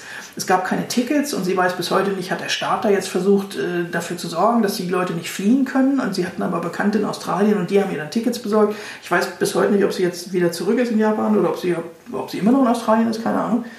Ähm, diese Alltagsszenen fand ich teilweise einfach interessant, weil ich halt, wie gesagt, noch nie in Japan war. Ich fand das einfach schön dazu zu gucken. Aber ich habe da auch keinen Bezug, eben außer diesen Zeugenaussagen natürlich, zu Fukushima gehabt. Also ich glaube, da war eine Szene fünf Minuten lang, ich habe jemandem auf dem Fischmarkt zugeguckt, der einen riesengroßen Thunfisch zerteilt hat. Das fand ich super toll zuzugucken, weil es einfach spannend ist, wie jemand geschickt mit Messern umgeht. Aber ich habe keine Ahnung, was mir das zu Fukushima sagen sollte. Ähm, mal ganz, äh, ganz andere Frage, denn ähm, wie hast du denn ähm, nach Tschernobyl erlebt, wie sich der Alltag verändert hat? Wie die, also auch, auch bei uns. Also ich meine, ich denke, wir waren alle in leicht unterschiedlichen Alter, als Tschernobyl passiert ist. Aber ich kann mich schon äh, da auch dran erinnern, also für mich war es in der Grundschulzeit, ich kann mich erinnern, das war ein paar Tage vor meinem Geburtstag. Dann war auch die Frage, oh Gott, darf ich überhaupt raus an meinem Kindergeburtstag und äh, was weiß ich was. Ähm, die ganze Angst plötzlich vor, vor Gemüse, vor, vor Lebensmitteln, wo hat Natürlich. sich Strahlung angereichert. Es hat den Alltag, finde ich, schon sehr verändert. Also auch wenn du jetzt keinen Bezug zur japanischen Gesellschaft hast, hast du, denke ich, auch den, einen gewissen Bezug oder eine gewisse, gewisse Perspektive dazu, wie sich es für dich damals Wie verändert hat. gesagt, gerade diese Fischszene hat eben für mich sah nicht anders aus wie vor 2011. Es gab gleichzeitig noch einen anderen Film, der lief halt fast parallel. Das war halt das Witzige, ist ja drei, dreifach parallel. Man konnte lustigerweise mal drei gleich Leinwänden trotzdem irgendwie folgen.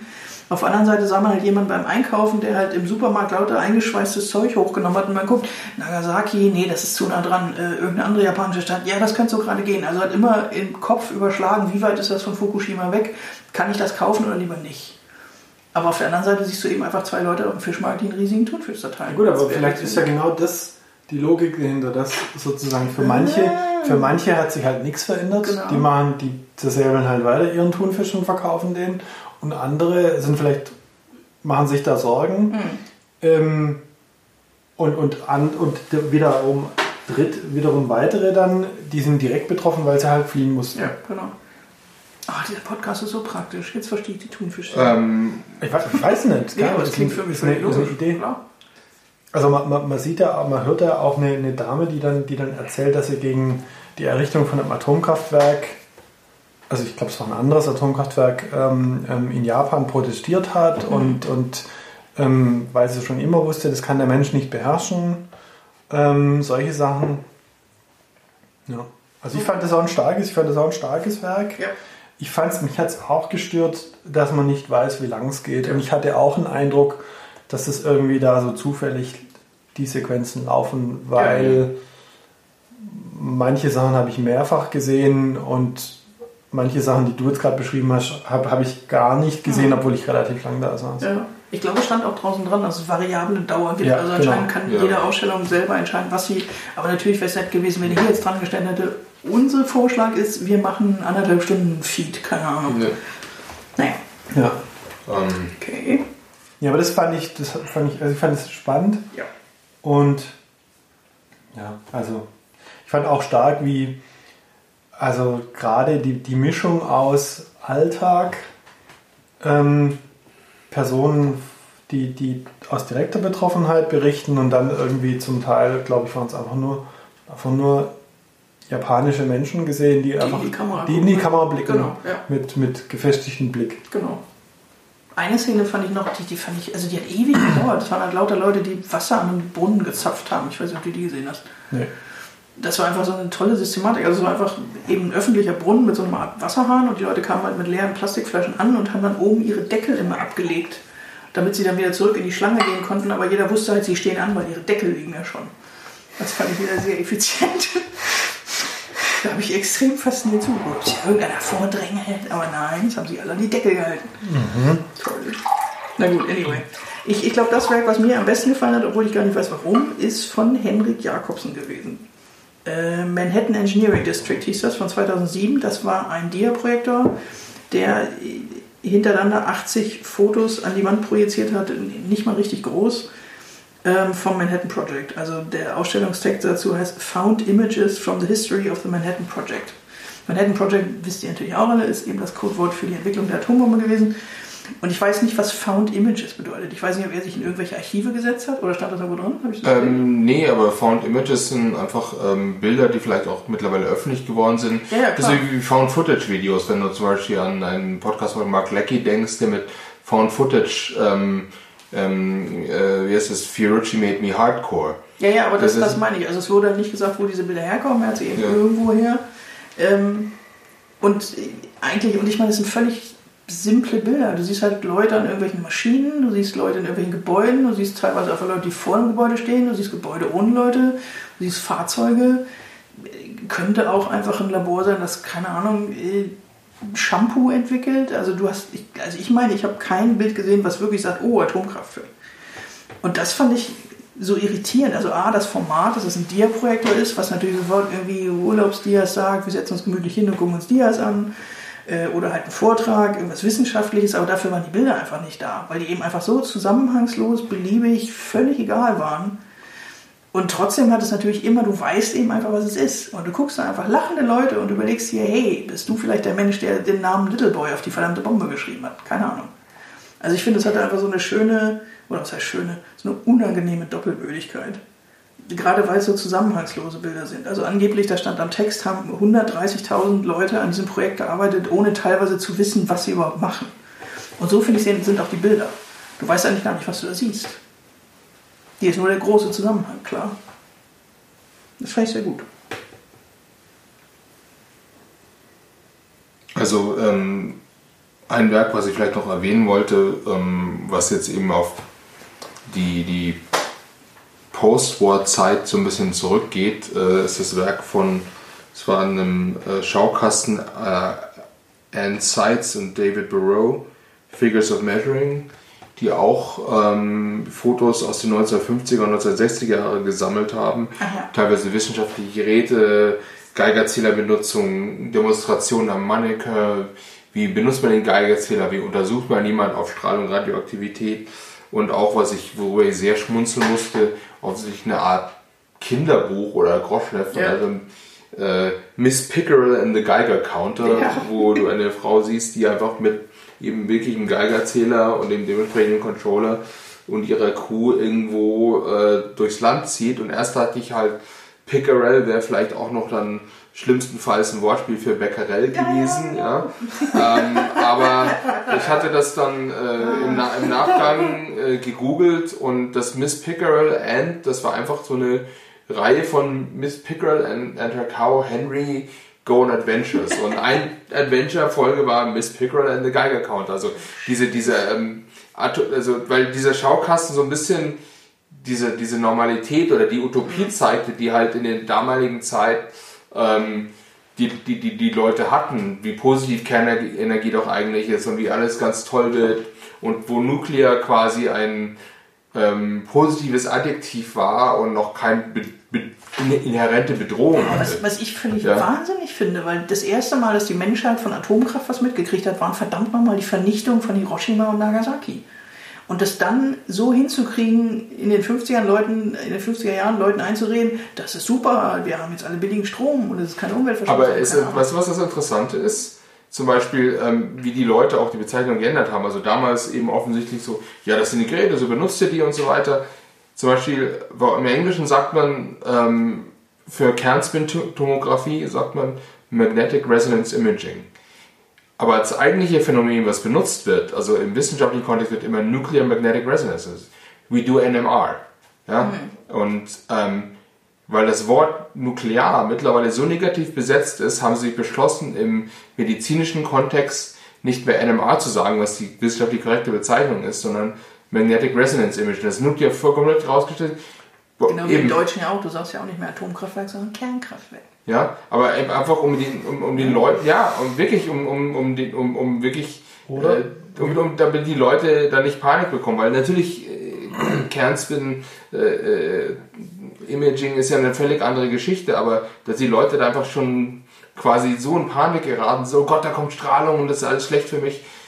Oder wie, wie, wie Homer Simpson sagt, auf dem ja auch in dem Ausstellungstext Bezug genommen wird, Nukular. Es heißt Nukular. Ja. Ja. Ähm, Können wir den dritten Wein mal trinken? Oder? Ja, dringend. Ja. Wo wir ähm, so lustig beieinander Ja. Mhm. Nee, aber. Irgendwas wollte ich sagen. Aber der dritte Sorry. Wein. Nein, also, kein Problem. Ja. Nee, nee. Ähm. Staubige Kirsche. Mhm. Das ist mal auch gut. Oh, da ist Pferdewein der drin. Sieht, der sieht fast schon mal. Da ist Pferd drin. Das Dunkler ist der Pferd oder Schwefelwein. Aber nett, ein gutes Pferd. So ein bisschen ledrig, oder? Ja. Verstaubt trifft es ganz gut, wie Anke gesagt hat. Der schmeckt komisch. Also, das irgendwie, weiß nicht, ist das irgendwie, weiß nicht, gammeliges Johannisbeergelee? Der hat einen ganz ekligen Abgang. Nö, der schmeckt doch. Äh. Der schmeckt also ein bisschen holzig, würde ich sagen. Aber eigentlich doch. Ich finde relativ. Also der ist also der ist der einzige von der Farbe, der herausfällt, der ist wirklich dunkler. Der ist dunkler, ja. ja. Mhm. Den finde ich irgendwie latent unangenehm. Echt? Also ich finde den, find den einfach. Ich finde den auf eine gewisse äh, weich, aber er verschwindet nicht. Ich finde den halt schwerer irgendwie. Ich kann mich nicht entscheiden. Hm. Also der zweite Schluck war schon deutlich sympathischer. Ich gehe nochmal auf zwei. Ja. Die ist zwei jetzt wieder so Red Bull. Entschuldigung, Wein zwei. Ja. Oh ja. Mhm. Mhm. Mal die Eins. Ich brauche Wasser. Ja, mal die Eins. Mhm.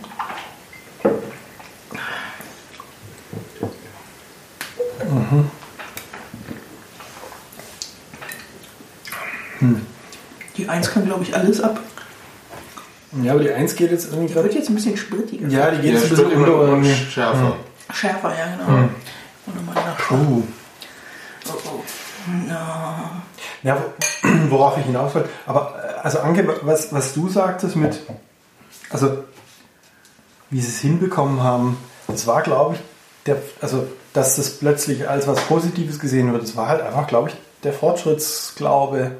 Weil natürlich, also klar, ja, irgend sowas, ja. weil, weil klar, also man hat natürlich gesehen, das ist eine unheimliche Macht, aber ähm, der Fortschrittsglaube ging wahrscheinlich in die Richtung, wir haben es im Griff, wir können das, wir können die Macht des Atoms können wir nutzen auch für, für die Energieerzeugung. USA, USA.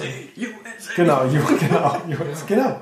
ja, aber es war ja auch Propaganda, es war riesige genau. Propaganda. Und, und, wenn man auch mal sich anschaut, ähm, in der Mitte des, des Raumes hängt so, ein- so ein großes Banner, Boah. wie unheimlich fahrlässig die mit Ja. Atomtests und generell Meine mit, mit, Fresse. mit Strahlung umgegangen sind. Ja, und Das als war atomar, also im nuklearen wahrsten Sinne des Wortes, Sprengköpfen. im wahrsten Sinne des Wortes haarsträubend. Ja. Also, Ja. Ich konnte das gar nicht bis zu Ende durchlesen. Ich, habe diese, ich möchte das gar nicht alles wissen, um Gottes Ja. Willen. Dass, wir nicht alle, dass, wir, dass dieser Planet überhaupt noch existiert, ist eigentlich ein Wunder. Also ich stand da relativ lange davor, ähm, weil ich immer so äh, nach einem, nach einem Bit äh, musste ich immer irgendwie so, mich, hat sich mein Verstand mit Grausen abgewendet Ja, und dann äh, Also es ist irgendwie, ich habe mir jetzt nichts notiert, aber es ist halt irgendwie, keine Ahnung, Sprengköpfe, die verschwinden oder irgendwo von Israel geklaut werden, die eigentlich irgendwo anders hin sollten. Nein, das war- das das war, das war Uran, Uran. ja. Uran, genau, Entschuldigung. Was waren die Atomsprengköpfen? War die auch irgendwas? Ich hab's, Ja, ich hab mir irgendwie nichts ein notiert. Flugzeug ist abgestürzt und musste irgendwie den die Sprengkopf, den es transportiert hat, abwerfen und der dann nicht gefunden wurde. Genau, das meine ich. Irgend sowas halt. Das, wie gesagt, und ich habe glaube ich nach drei oder vier Absätzen gesagt, ich will das nicht wissen, ich will das alles nicht wissen, ich gehe weiter. Gut, wer den, wer den Film äh, Broken Arrow kennt, kennt ihr den? Der mit John Travolta? Ja, so ein furchtbar schlechter Film, wo dann auch irgendwie dann gesagt hat, ja, äh, wir haben die Atom, äh, wir haben den, die, den Atomsprengkopf verloren. Dafür gibt es sogar einen Begriff Broken Arrow. Das bedeutet, Ach, das muss, das kommt sehr häufig vor. Oh und, so, und alle so, oh nein. und ich hoffte, genau, und ich hoffte bis zu, bis zu dem Moment, als ich das Banner gelesen habe, ja, Hollywood Bullshit. Echt, aber das stimmt wirklich? Weiß ich nicht. Achso, ich Offensichtlich, offensichtlich. Also, weil, äh, also, wenn das Banner, wenn der Text auf dem Banner stimmt, scheint das ja durchaus häufiger Achso, zu ja, passieren. okay, das stimmt. Ja. Also, die haben jetzt nicht auf den Begriff Ja, referenziert, ja, genau, das aber ich gehe davon aus, dass da schon Funken. Ja, genau. Ich möchte nicht mehr. Ja. Ähm, ja. Aber gerade Sowjetunion, ich weiß nicht, was hattest du nicht gerade irgendwas Sowjetunion? Egal. Eins, was ich auch noch super spannend war, war Recharging, Recharging Trinitite, glaube ich, spricht man das aus. Ich habe mir die Künstler nicht gemerkt. Das Das war wieder derselbe das wie war der Projektor. Jakobsen, oder? Ja. Genau, genau. Deswegen mochte ich es. Von dem Mann möchte, möchte ich noch mehr gucken. Ähm, der hat halt einfach äh, Trini, Trinitit, ich habe das gegoogelt, weil es kam mir so komisch vor, aber Trinitit entsteht, wenn eben durch die große Hitze bei einer Atomexplosion schmilzt quasi, das war nicht Sand, sondern ein bestimmter mineralischer Sand und dann entsteht eben dieses Trinitit. Das ist irgendwie wie Glas. Nur halt nicht wie das Glas, was wir heute kennen aus Quarzsand oder wo immer Glas gemacht wird. Oh Gott, alle Chemiker hassen mich.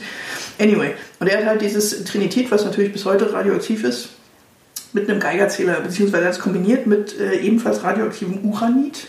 Und er hat das mit dem Geigerzähler kombiniert und da war halt noch ein Laptop angeschlossen und du konntest dann halt immer irgendwie sehen, dass der Geigerzähler irgendwas macht. Das fand ich das einzig doofe an dieser Installation, weil ich einfach nicht wusste, was sehe ich eigentlich, was, was, was zeigt dieser Laptop mir. Ähm, also Die Strahlung, ja, ja, ja, schon klar. hat Aber, Counts, nicht. ja. ja. aber wie gesagt, das war so Ja. eine sinnlose Tabelle, die hätte auch irgendwie Social Media Interaktionen von Twitter sein können, keine Ahnung. Also ich konnte halt mit den Maßeinheiten nichts anfangen, ich wusste nicht genau. Diese, dieser Schaukasten hat für mich einfach nur funktioniert, weil ich dachte so, oh, Trinity, what the hell? Es hätte auch Empyrit sein können. Genau! Mimit. Empyrit und es ist dann sorgt für den nächsten Genau, Twitter-Shitstorm. Blockheat.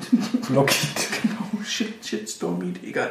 Ähm, auf jeden Fall habe ich dann halt mal nach, äh, genau, Trinitit ist entstanden beim sogenannten Trinity-Test und den musste ich auch googeln.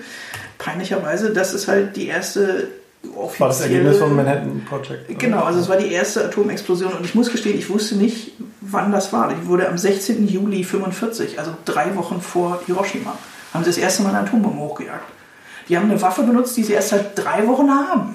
Also ich meine, natürlich haben sie es länger gehabt, aber sie wissen eigentlich, dass seit drei Wochen es funktioniert. Ach geil, schmeiß mal mal über eine Stadt. Ja, die haben und What die haben, hell? die haben auch quasi die, die, die Konstruktionsweise von Little Boy, also da waren sie sich relativ sicher, dass es funktioniert, aber die Mhm. Ja. Konstruktionsweise haben sie noch, glaube ich, wenn ich es richtig nachgelesen habe, noch nie vorher Genau. ausprobiert. Das hatte ich auch gehört, Und, ja. und Fatman war dann von der Konstruktion her schwieriger, weil da, meine ich, Plutonium eingesetzt wurde. Ähm, da waren sie sich nicht so richtig sicher und da dachten sie, hey, wir starten das mal mit Lit- Little Boy, das ist eine sichere Sache.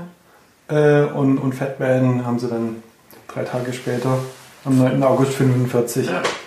Gezündet. Ja. Es, ist, es ist so absurd, also dass durch, dadurch ein Element entsteht. Einiges ist ja toll, weil Forschung, Wissenschaft, wow, aber gleichzeitig natürlich, ach du Scheiße. Aber was ich auch spannend fand, ich zitiere jetzt wirklich nur die Wikipedia, also bitte lieber nochmal selber nachgucken. Ähm, die Russen haben natürlich auch angefangen, irgendwann mit Atomen rumzubasteln und haben 1949 ihren ersten Atomtest gemacht.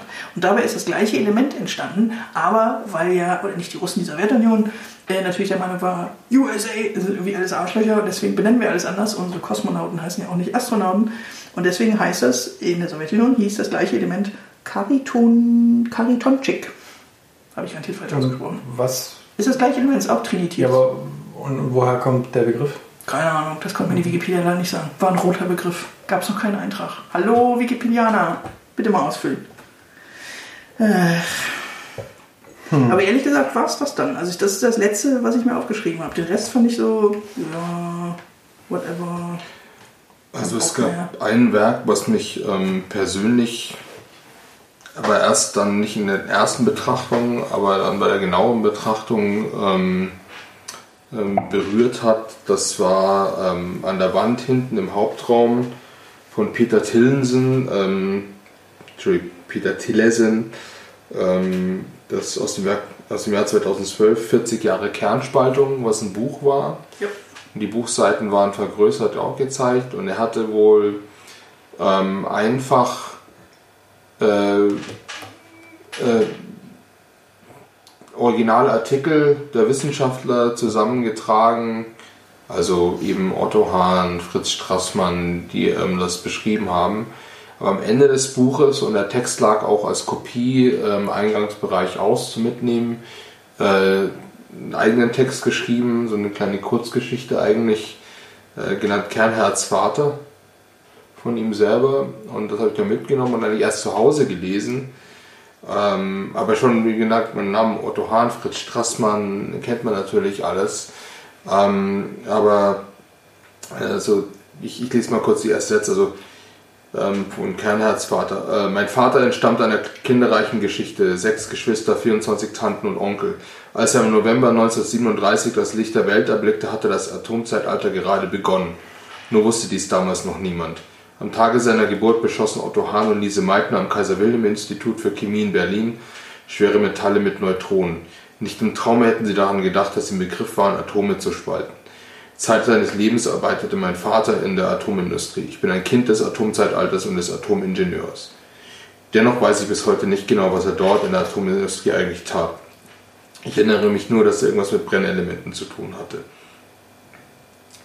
Und was mich halt ähm, dann geschmissen hat, ist ähm, eine persönliche Geschichte, ist einfach äh, ich meine, ja, A, bin ich Physiker, aber B, ich bin nicht nur äh, Physiker, ich bin auch der Enkel eines Physikers. Und mein Großvater ähm, war Festkörperphysiker, aber er kannte Otto Hahn persönlich und war auch zur selben Zeit in Berlin, wo er eben aber, äh, als, also in der Industrie als Physiker tätig war. Ähm, und dann, also die, diese Namen, also dass jemand eben den Namen Otto Hahn äh, als den Entdecker der Kernspaltung so persönlich verarbeitet, das hat bei mir irgendwie dann auch einfach mit der Familiengeschichte äh, eine ganz schwere Bedeutung auch gehabt. Eben also für mich diese, diese Verantwortung, die inhärent ist, also nicht nur der Tätigkeit, also 1937 ist ja zusätzlich noch eine politisch schwierige Zeit, aber ich denke, über politisch schwierige und gesellschaftlich schwierige Zeiten haben wir jetzt genug diskutiert. Ähm, aber eben äh, dieses, also es kommt natürlich auch raus, also Otto Hahn hatte natürlich relativ schnell begriffen, also diese un unglaubliche Energie, die halt freigesetzt wird, also das war ihnen schon klar. Ähm, also äh, und, und, und was, was man damit machen kann, positiv wie negativ. Es war vielen Physikern klar, also es gibt ja die unterschiedlichsten Aussagen aus der Geschichte und die Geschichte der Atombombe muss man jetzt auch hier nicht äh, äh wirklich ähm, irgendwie ausbreiten äh, aus der Kriegssituation raus.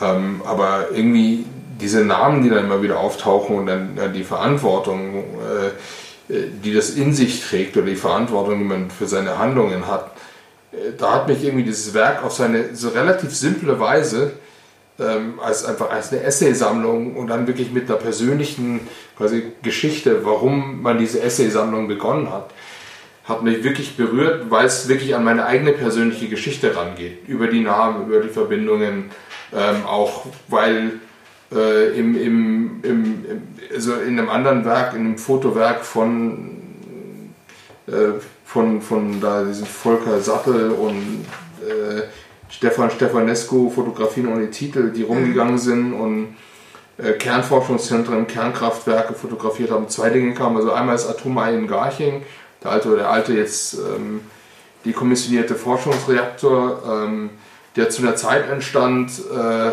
als, als mein Großvater noch am, am, am, Leben war, auch an der Technischen Hochschule. Ähm, und der erste, ich weiß zum Beispiel, der erste Direktor des Forschungsreaktors Heinz und des Instituts, Heinz Meyer-Leibniz, war ein Freund der Familie. Und das ist für mich, für mich bin ich plötzlich so total nah dran. Also ja. für mich ist eben dann das Manhattan Project, wie du jetzt gesagt hast, äh, klar sieht es für dich wie ein beliebiges Industrieprojekt ja. aus. Für mich ist es das halt eben nicht, ja, weil ich eben A durch meinen Beruf aber auch durch meine Familiengeschichte total eng dran sind. Dann habe ich mir auch, aber also, also auch plötzlich wie eine Art von Verantwortung über mich gekommen ist. Mhm. Eine Verantwortung, die man vielleicht eben nicht spürt, wenn man nicht eben, wenn man nicht einer der, also ich bin nicht mal Kernphysiker, ich bin Festkörperphysiker, ich mache Halbleiterphysik und, und, und, Optik und so ein Zeug. Aber dass da in, in, in, dieser Tätigkeit diese unfassbare Verantwortung drin steckt mit, mit der Forschung, das war mir auf einmal wieder total bewusst.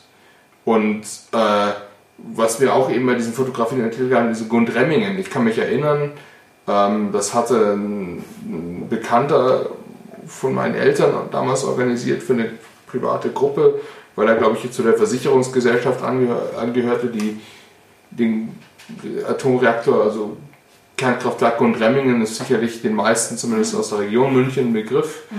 Ähm, auf jeden Fall war ein Reaktor für Wartungsarbeiten stillgelegt und er hatte organisiert, dass wir da rein können in den Reaktor. Und ich kann mich noch wirklich erinnern, und es ist ein Bild, ich hatte, ich habe dieses Becken gestarrt, wo das schwere Wasser war. Das aus, sieht so blau aus wie halt so ein, wie halt so ein Schwimmbad mit den Kacheln. Und denkst dir so krass, und das ist dann dieses schwere Wasser und das radioaktive unten. Da sind dann eventuell diese Brennelemente und ich weiß nur noch damals, wie ich da runtergeschaut und mir total mulmig war. Und wir hatten auch alle diese Schutzanzüge und, die, und, und diese Geigerzähler, die auch in den Fotos vorkommen. Ähm, und, und, Dosimeter, oder? Dosimeter, ja, Entschuldigung, diese Dosimeter. Ähm, und da war ich, ich müsste 12, 13 oder so das gewesen sein. Und war auch schon dann in meinem Kopf ein angehender Physiker. Aber das hat mich damals, also ich war irgendwie schwerst beeindruckt. Also ich habe die Bilder auch jetzt noch vom geistigen Auge. Und es kam für mich alles so wieder. Also es, was am Anfang eben Fukushima war für mich jetzt für eine Art, eine gewisse Art noch so abstrakt und so, mhm. okay, das ist eben nicht mein Kulturkreis, aber im Hauptraum war ich plötzlich persönlich total reingezogen. Und dann zusätzlich kam noch der Tschernobyl-Film, ich weiß nicht, ob der Flo vielleicht darüber reden will äh, so, oder so kommentieren will. Ähm, aber was ich, wenn ich mal kurz reingrätschen darf, mir ist ja gerade cool entfleucht, als du erzählt hast, dass du den, den Reaktor angucken durftest. Ich habe jetzt gerade erst in dem Moment gemerkt, das ist schon cool. Ich finde Atomenergie wirklich wahnsinnig spannend. Gleichzeitig habe ich fürchterlich Angst vor ihr, weil ich eben auch glaube, dass die Menschheit sie nicht beherrschen kann. Sonst würde sowas ja. wie Tschernobyl nicht passieren, verdammt normal. Und oh. wir könnten heute das Rehfleisch essen, was da produziert wird. Oder, oder eben Fukushima. Und ja. also, ähm, wobei Fukushima ja zum Beispiel einen Unterschied hat, dass Fukushima sofort in der Öffentlichkeit war. Ja.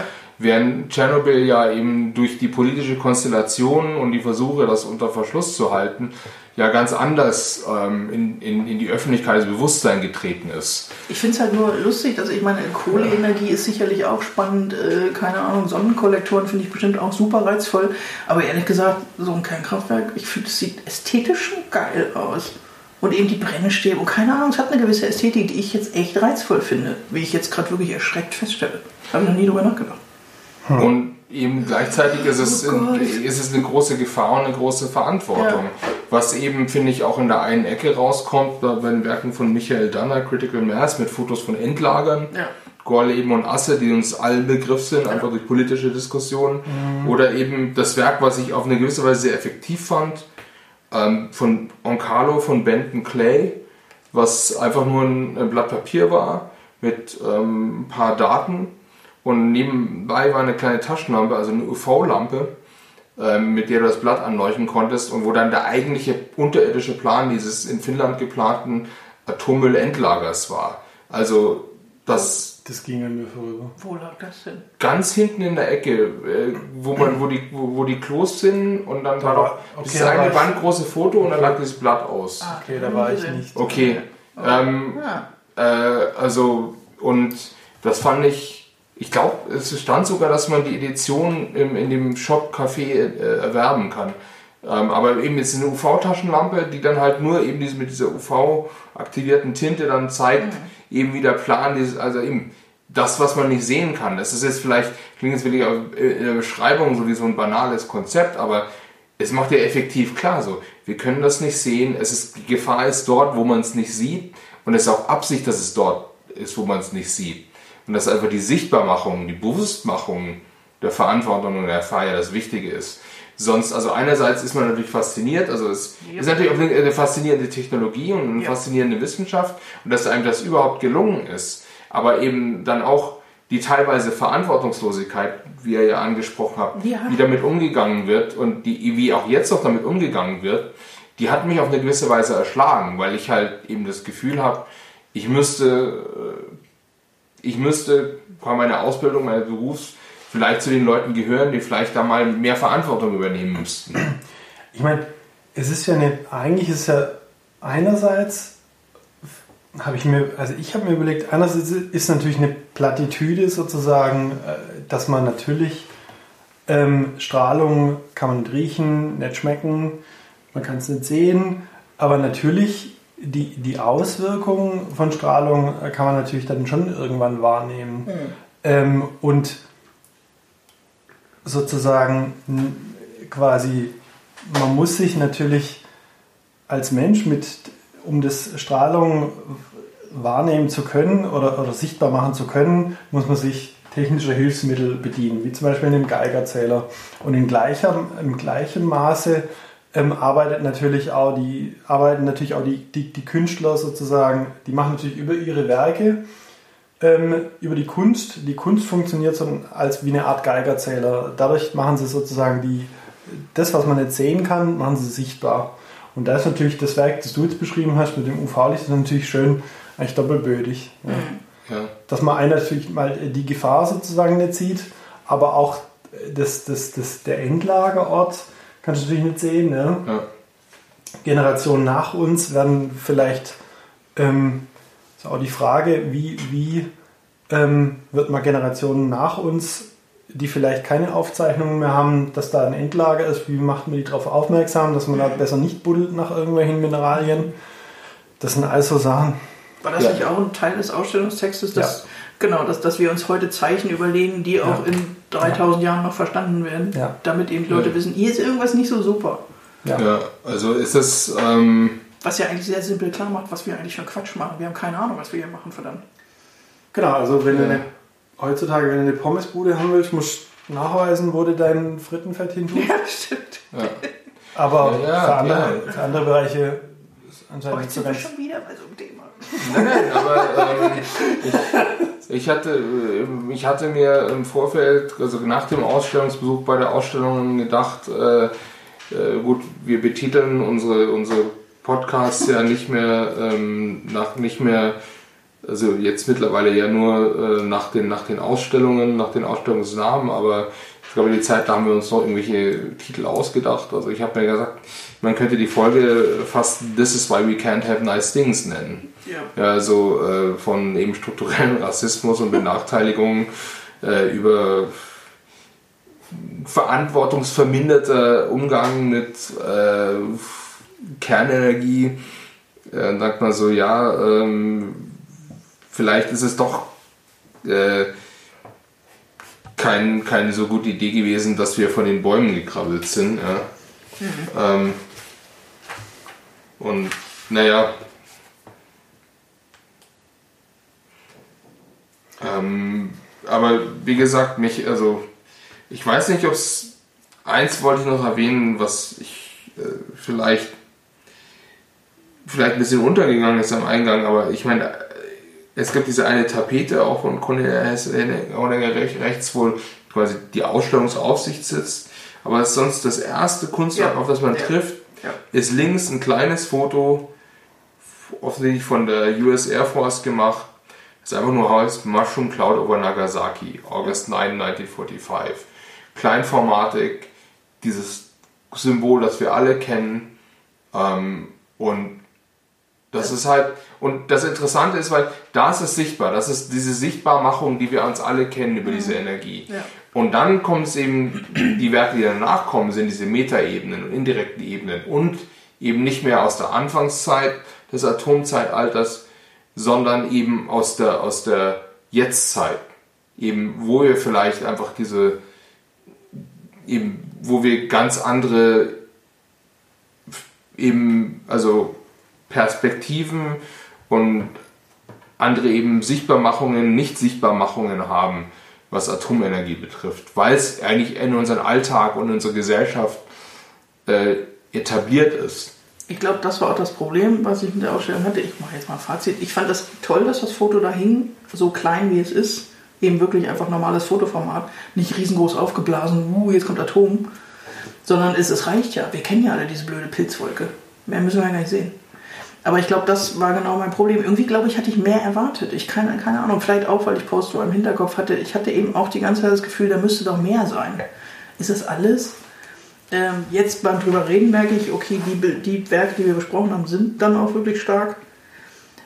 Aber trotzdem, ich weiß es nicht, keine Ahnung. Ja, aber das ist der Punkt, ich glaube, das ist der Punkt der Ausstellung, deswegen finde ich sie gut, ist, weil halt die Folgen und Konsequenzen eben so schwer greifbar sind. Ja, okay. Und deswegen ist auch die Kunst erstmal so schwer greifbar, weil sie das Thema indirekt angeht, weil sie es teilweise über persönliche Wahrnehmungen, also ich muss auch an ein Video denken, gerade ähm, das, das auch, wenn glaube ich auch von Anne Zeitz und David Bow. Genau, ähm, das wollte ich jetzt gerade auch noch äh, erwähnen. Ja, ähm, dann überlasse ich dir das, aber ich mache mal mein Fazit. Also ich fand dann, ja, Anke hat ihr Fazit gemacht. Sorry, wir ähm, sind schon so lang.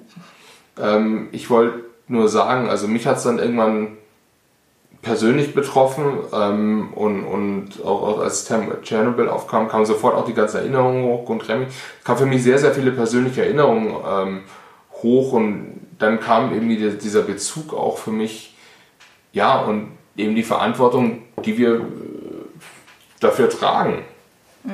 Also ich empfehle, ich empfehle auf jeden Fall einen Besuch. Genau.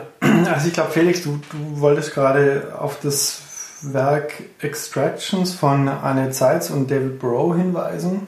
Das war der ein, ein Video, 36 Minuten lang. Ähm, da wurden ähm, ehemalige ähm, oder die, die haben die, die, die Anne Zeitz und ähm, David Burrow haben ähm, ehemalige Uranminen oder die Gegenden von ehemaligen Uranminen haben die Ach, abgefilmt. Ja.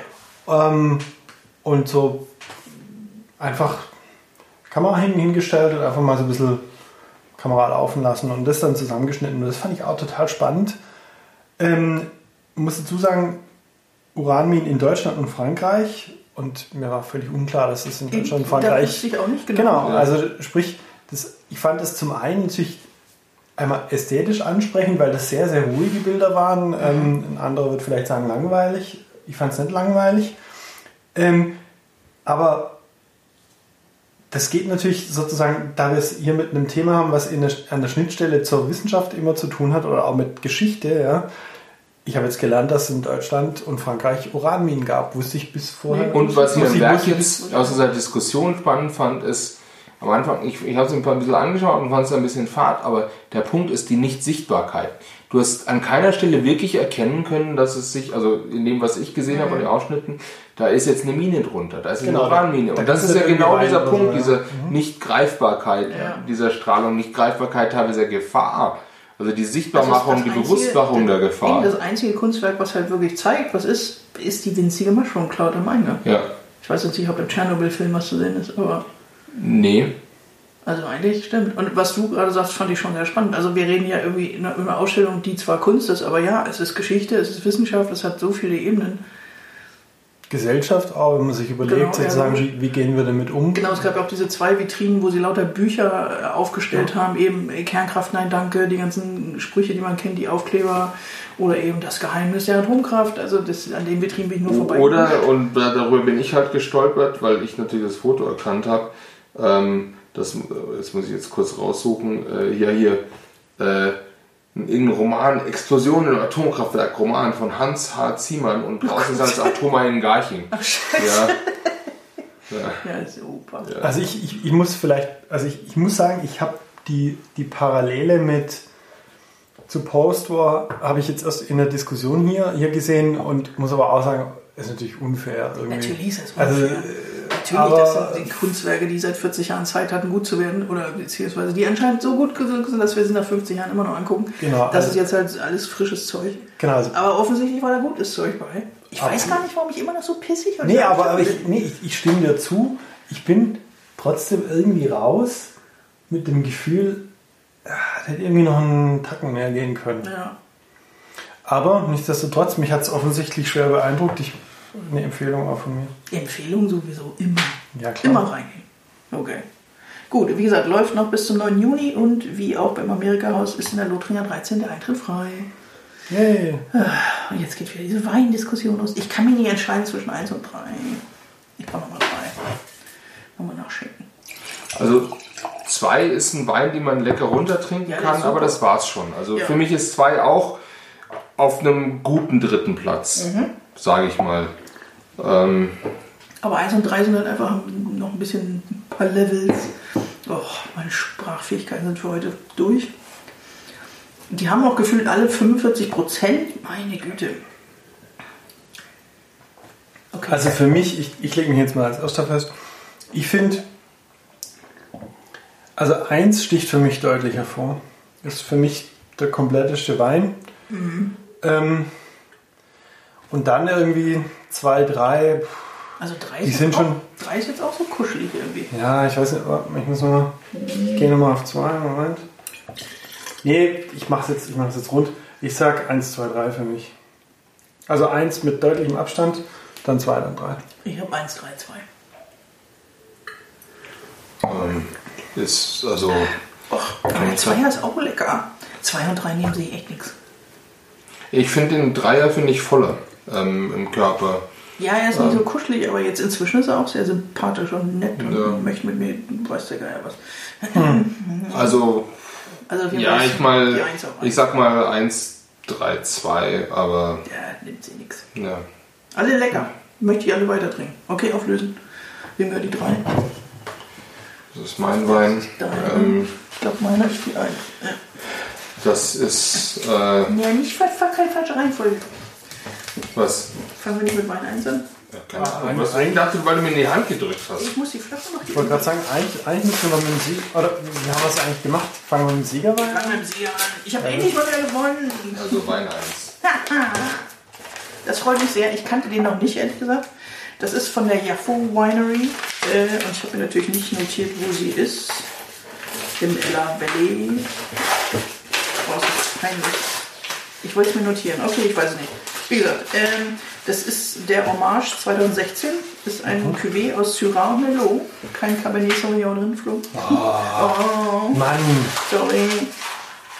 Ähm, den habe ich bestellt über eine deutsche, über ein deutsches Weingut, das eine Partnerschaft mit diesem, äh, mit der Jaffo Winery haben. Die sind ja wie angeblich der einzige deutsche Importeur, die halt mit diesem Weingut eine Verbindung haben. Das heißt, man kann die über die deutsche Webseite bestellen. Und zwar, das ist, die, das, ist das Weingut Schätzle in Vogtsburg-Schellingen. Ähm, wie gesagt, Jaffo hat wie viel Umdrehung? 13,5. Ist, glaube ich, sogar auch koscher und hat 24 Euro gekostet. wow. Ich fand generell israelische Rotweine waren teurer, als ich gedacht habe, wenn ich das mal vorsichtig erwähnen darf. Das wusste ich vorher nicht, als ich jetzt mein Thema gestellt habe. Aber ich finde der was wert, muss ich sagen. Den mochte ich sehr gerne. Okay. Felix?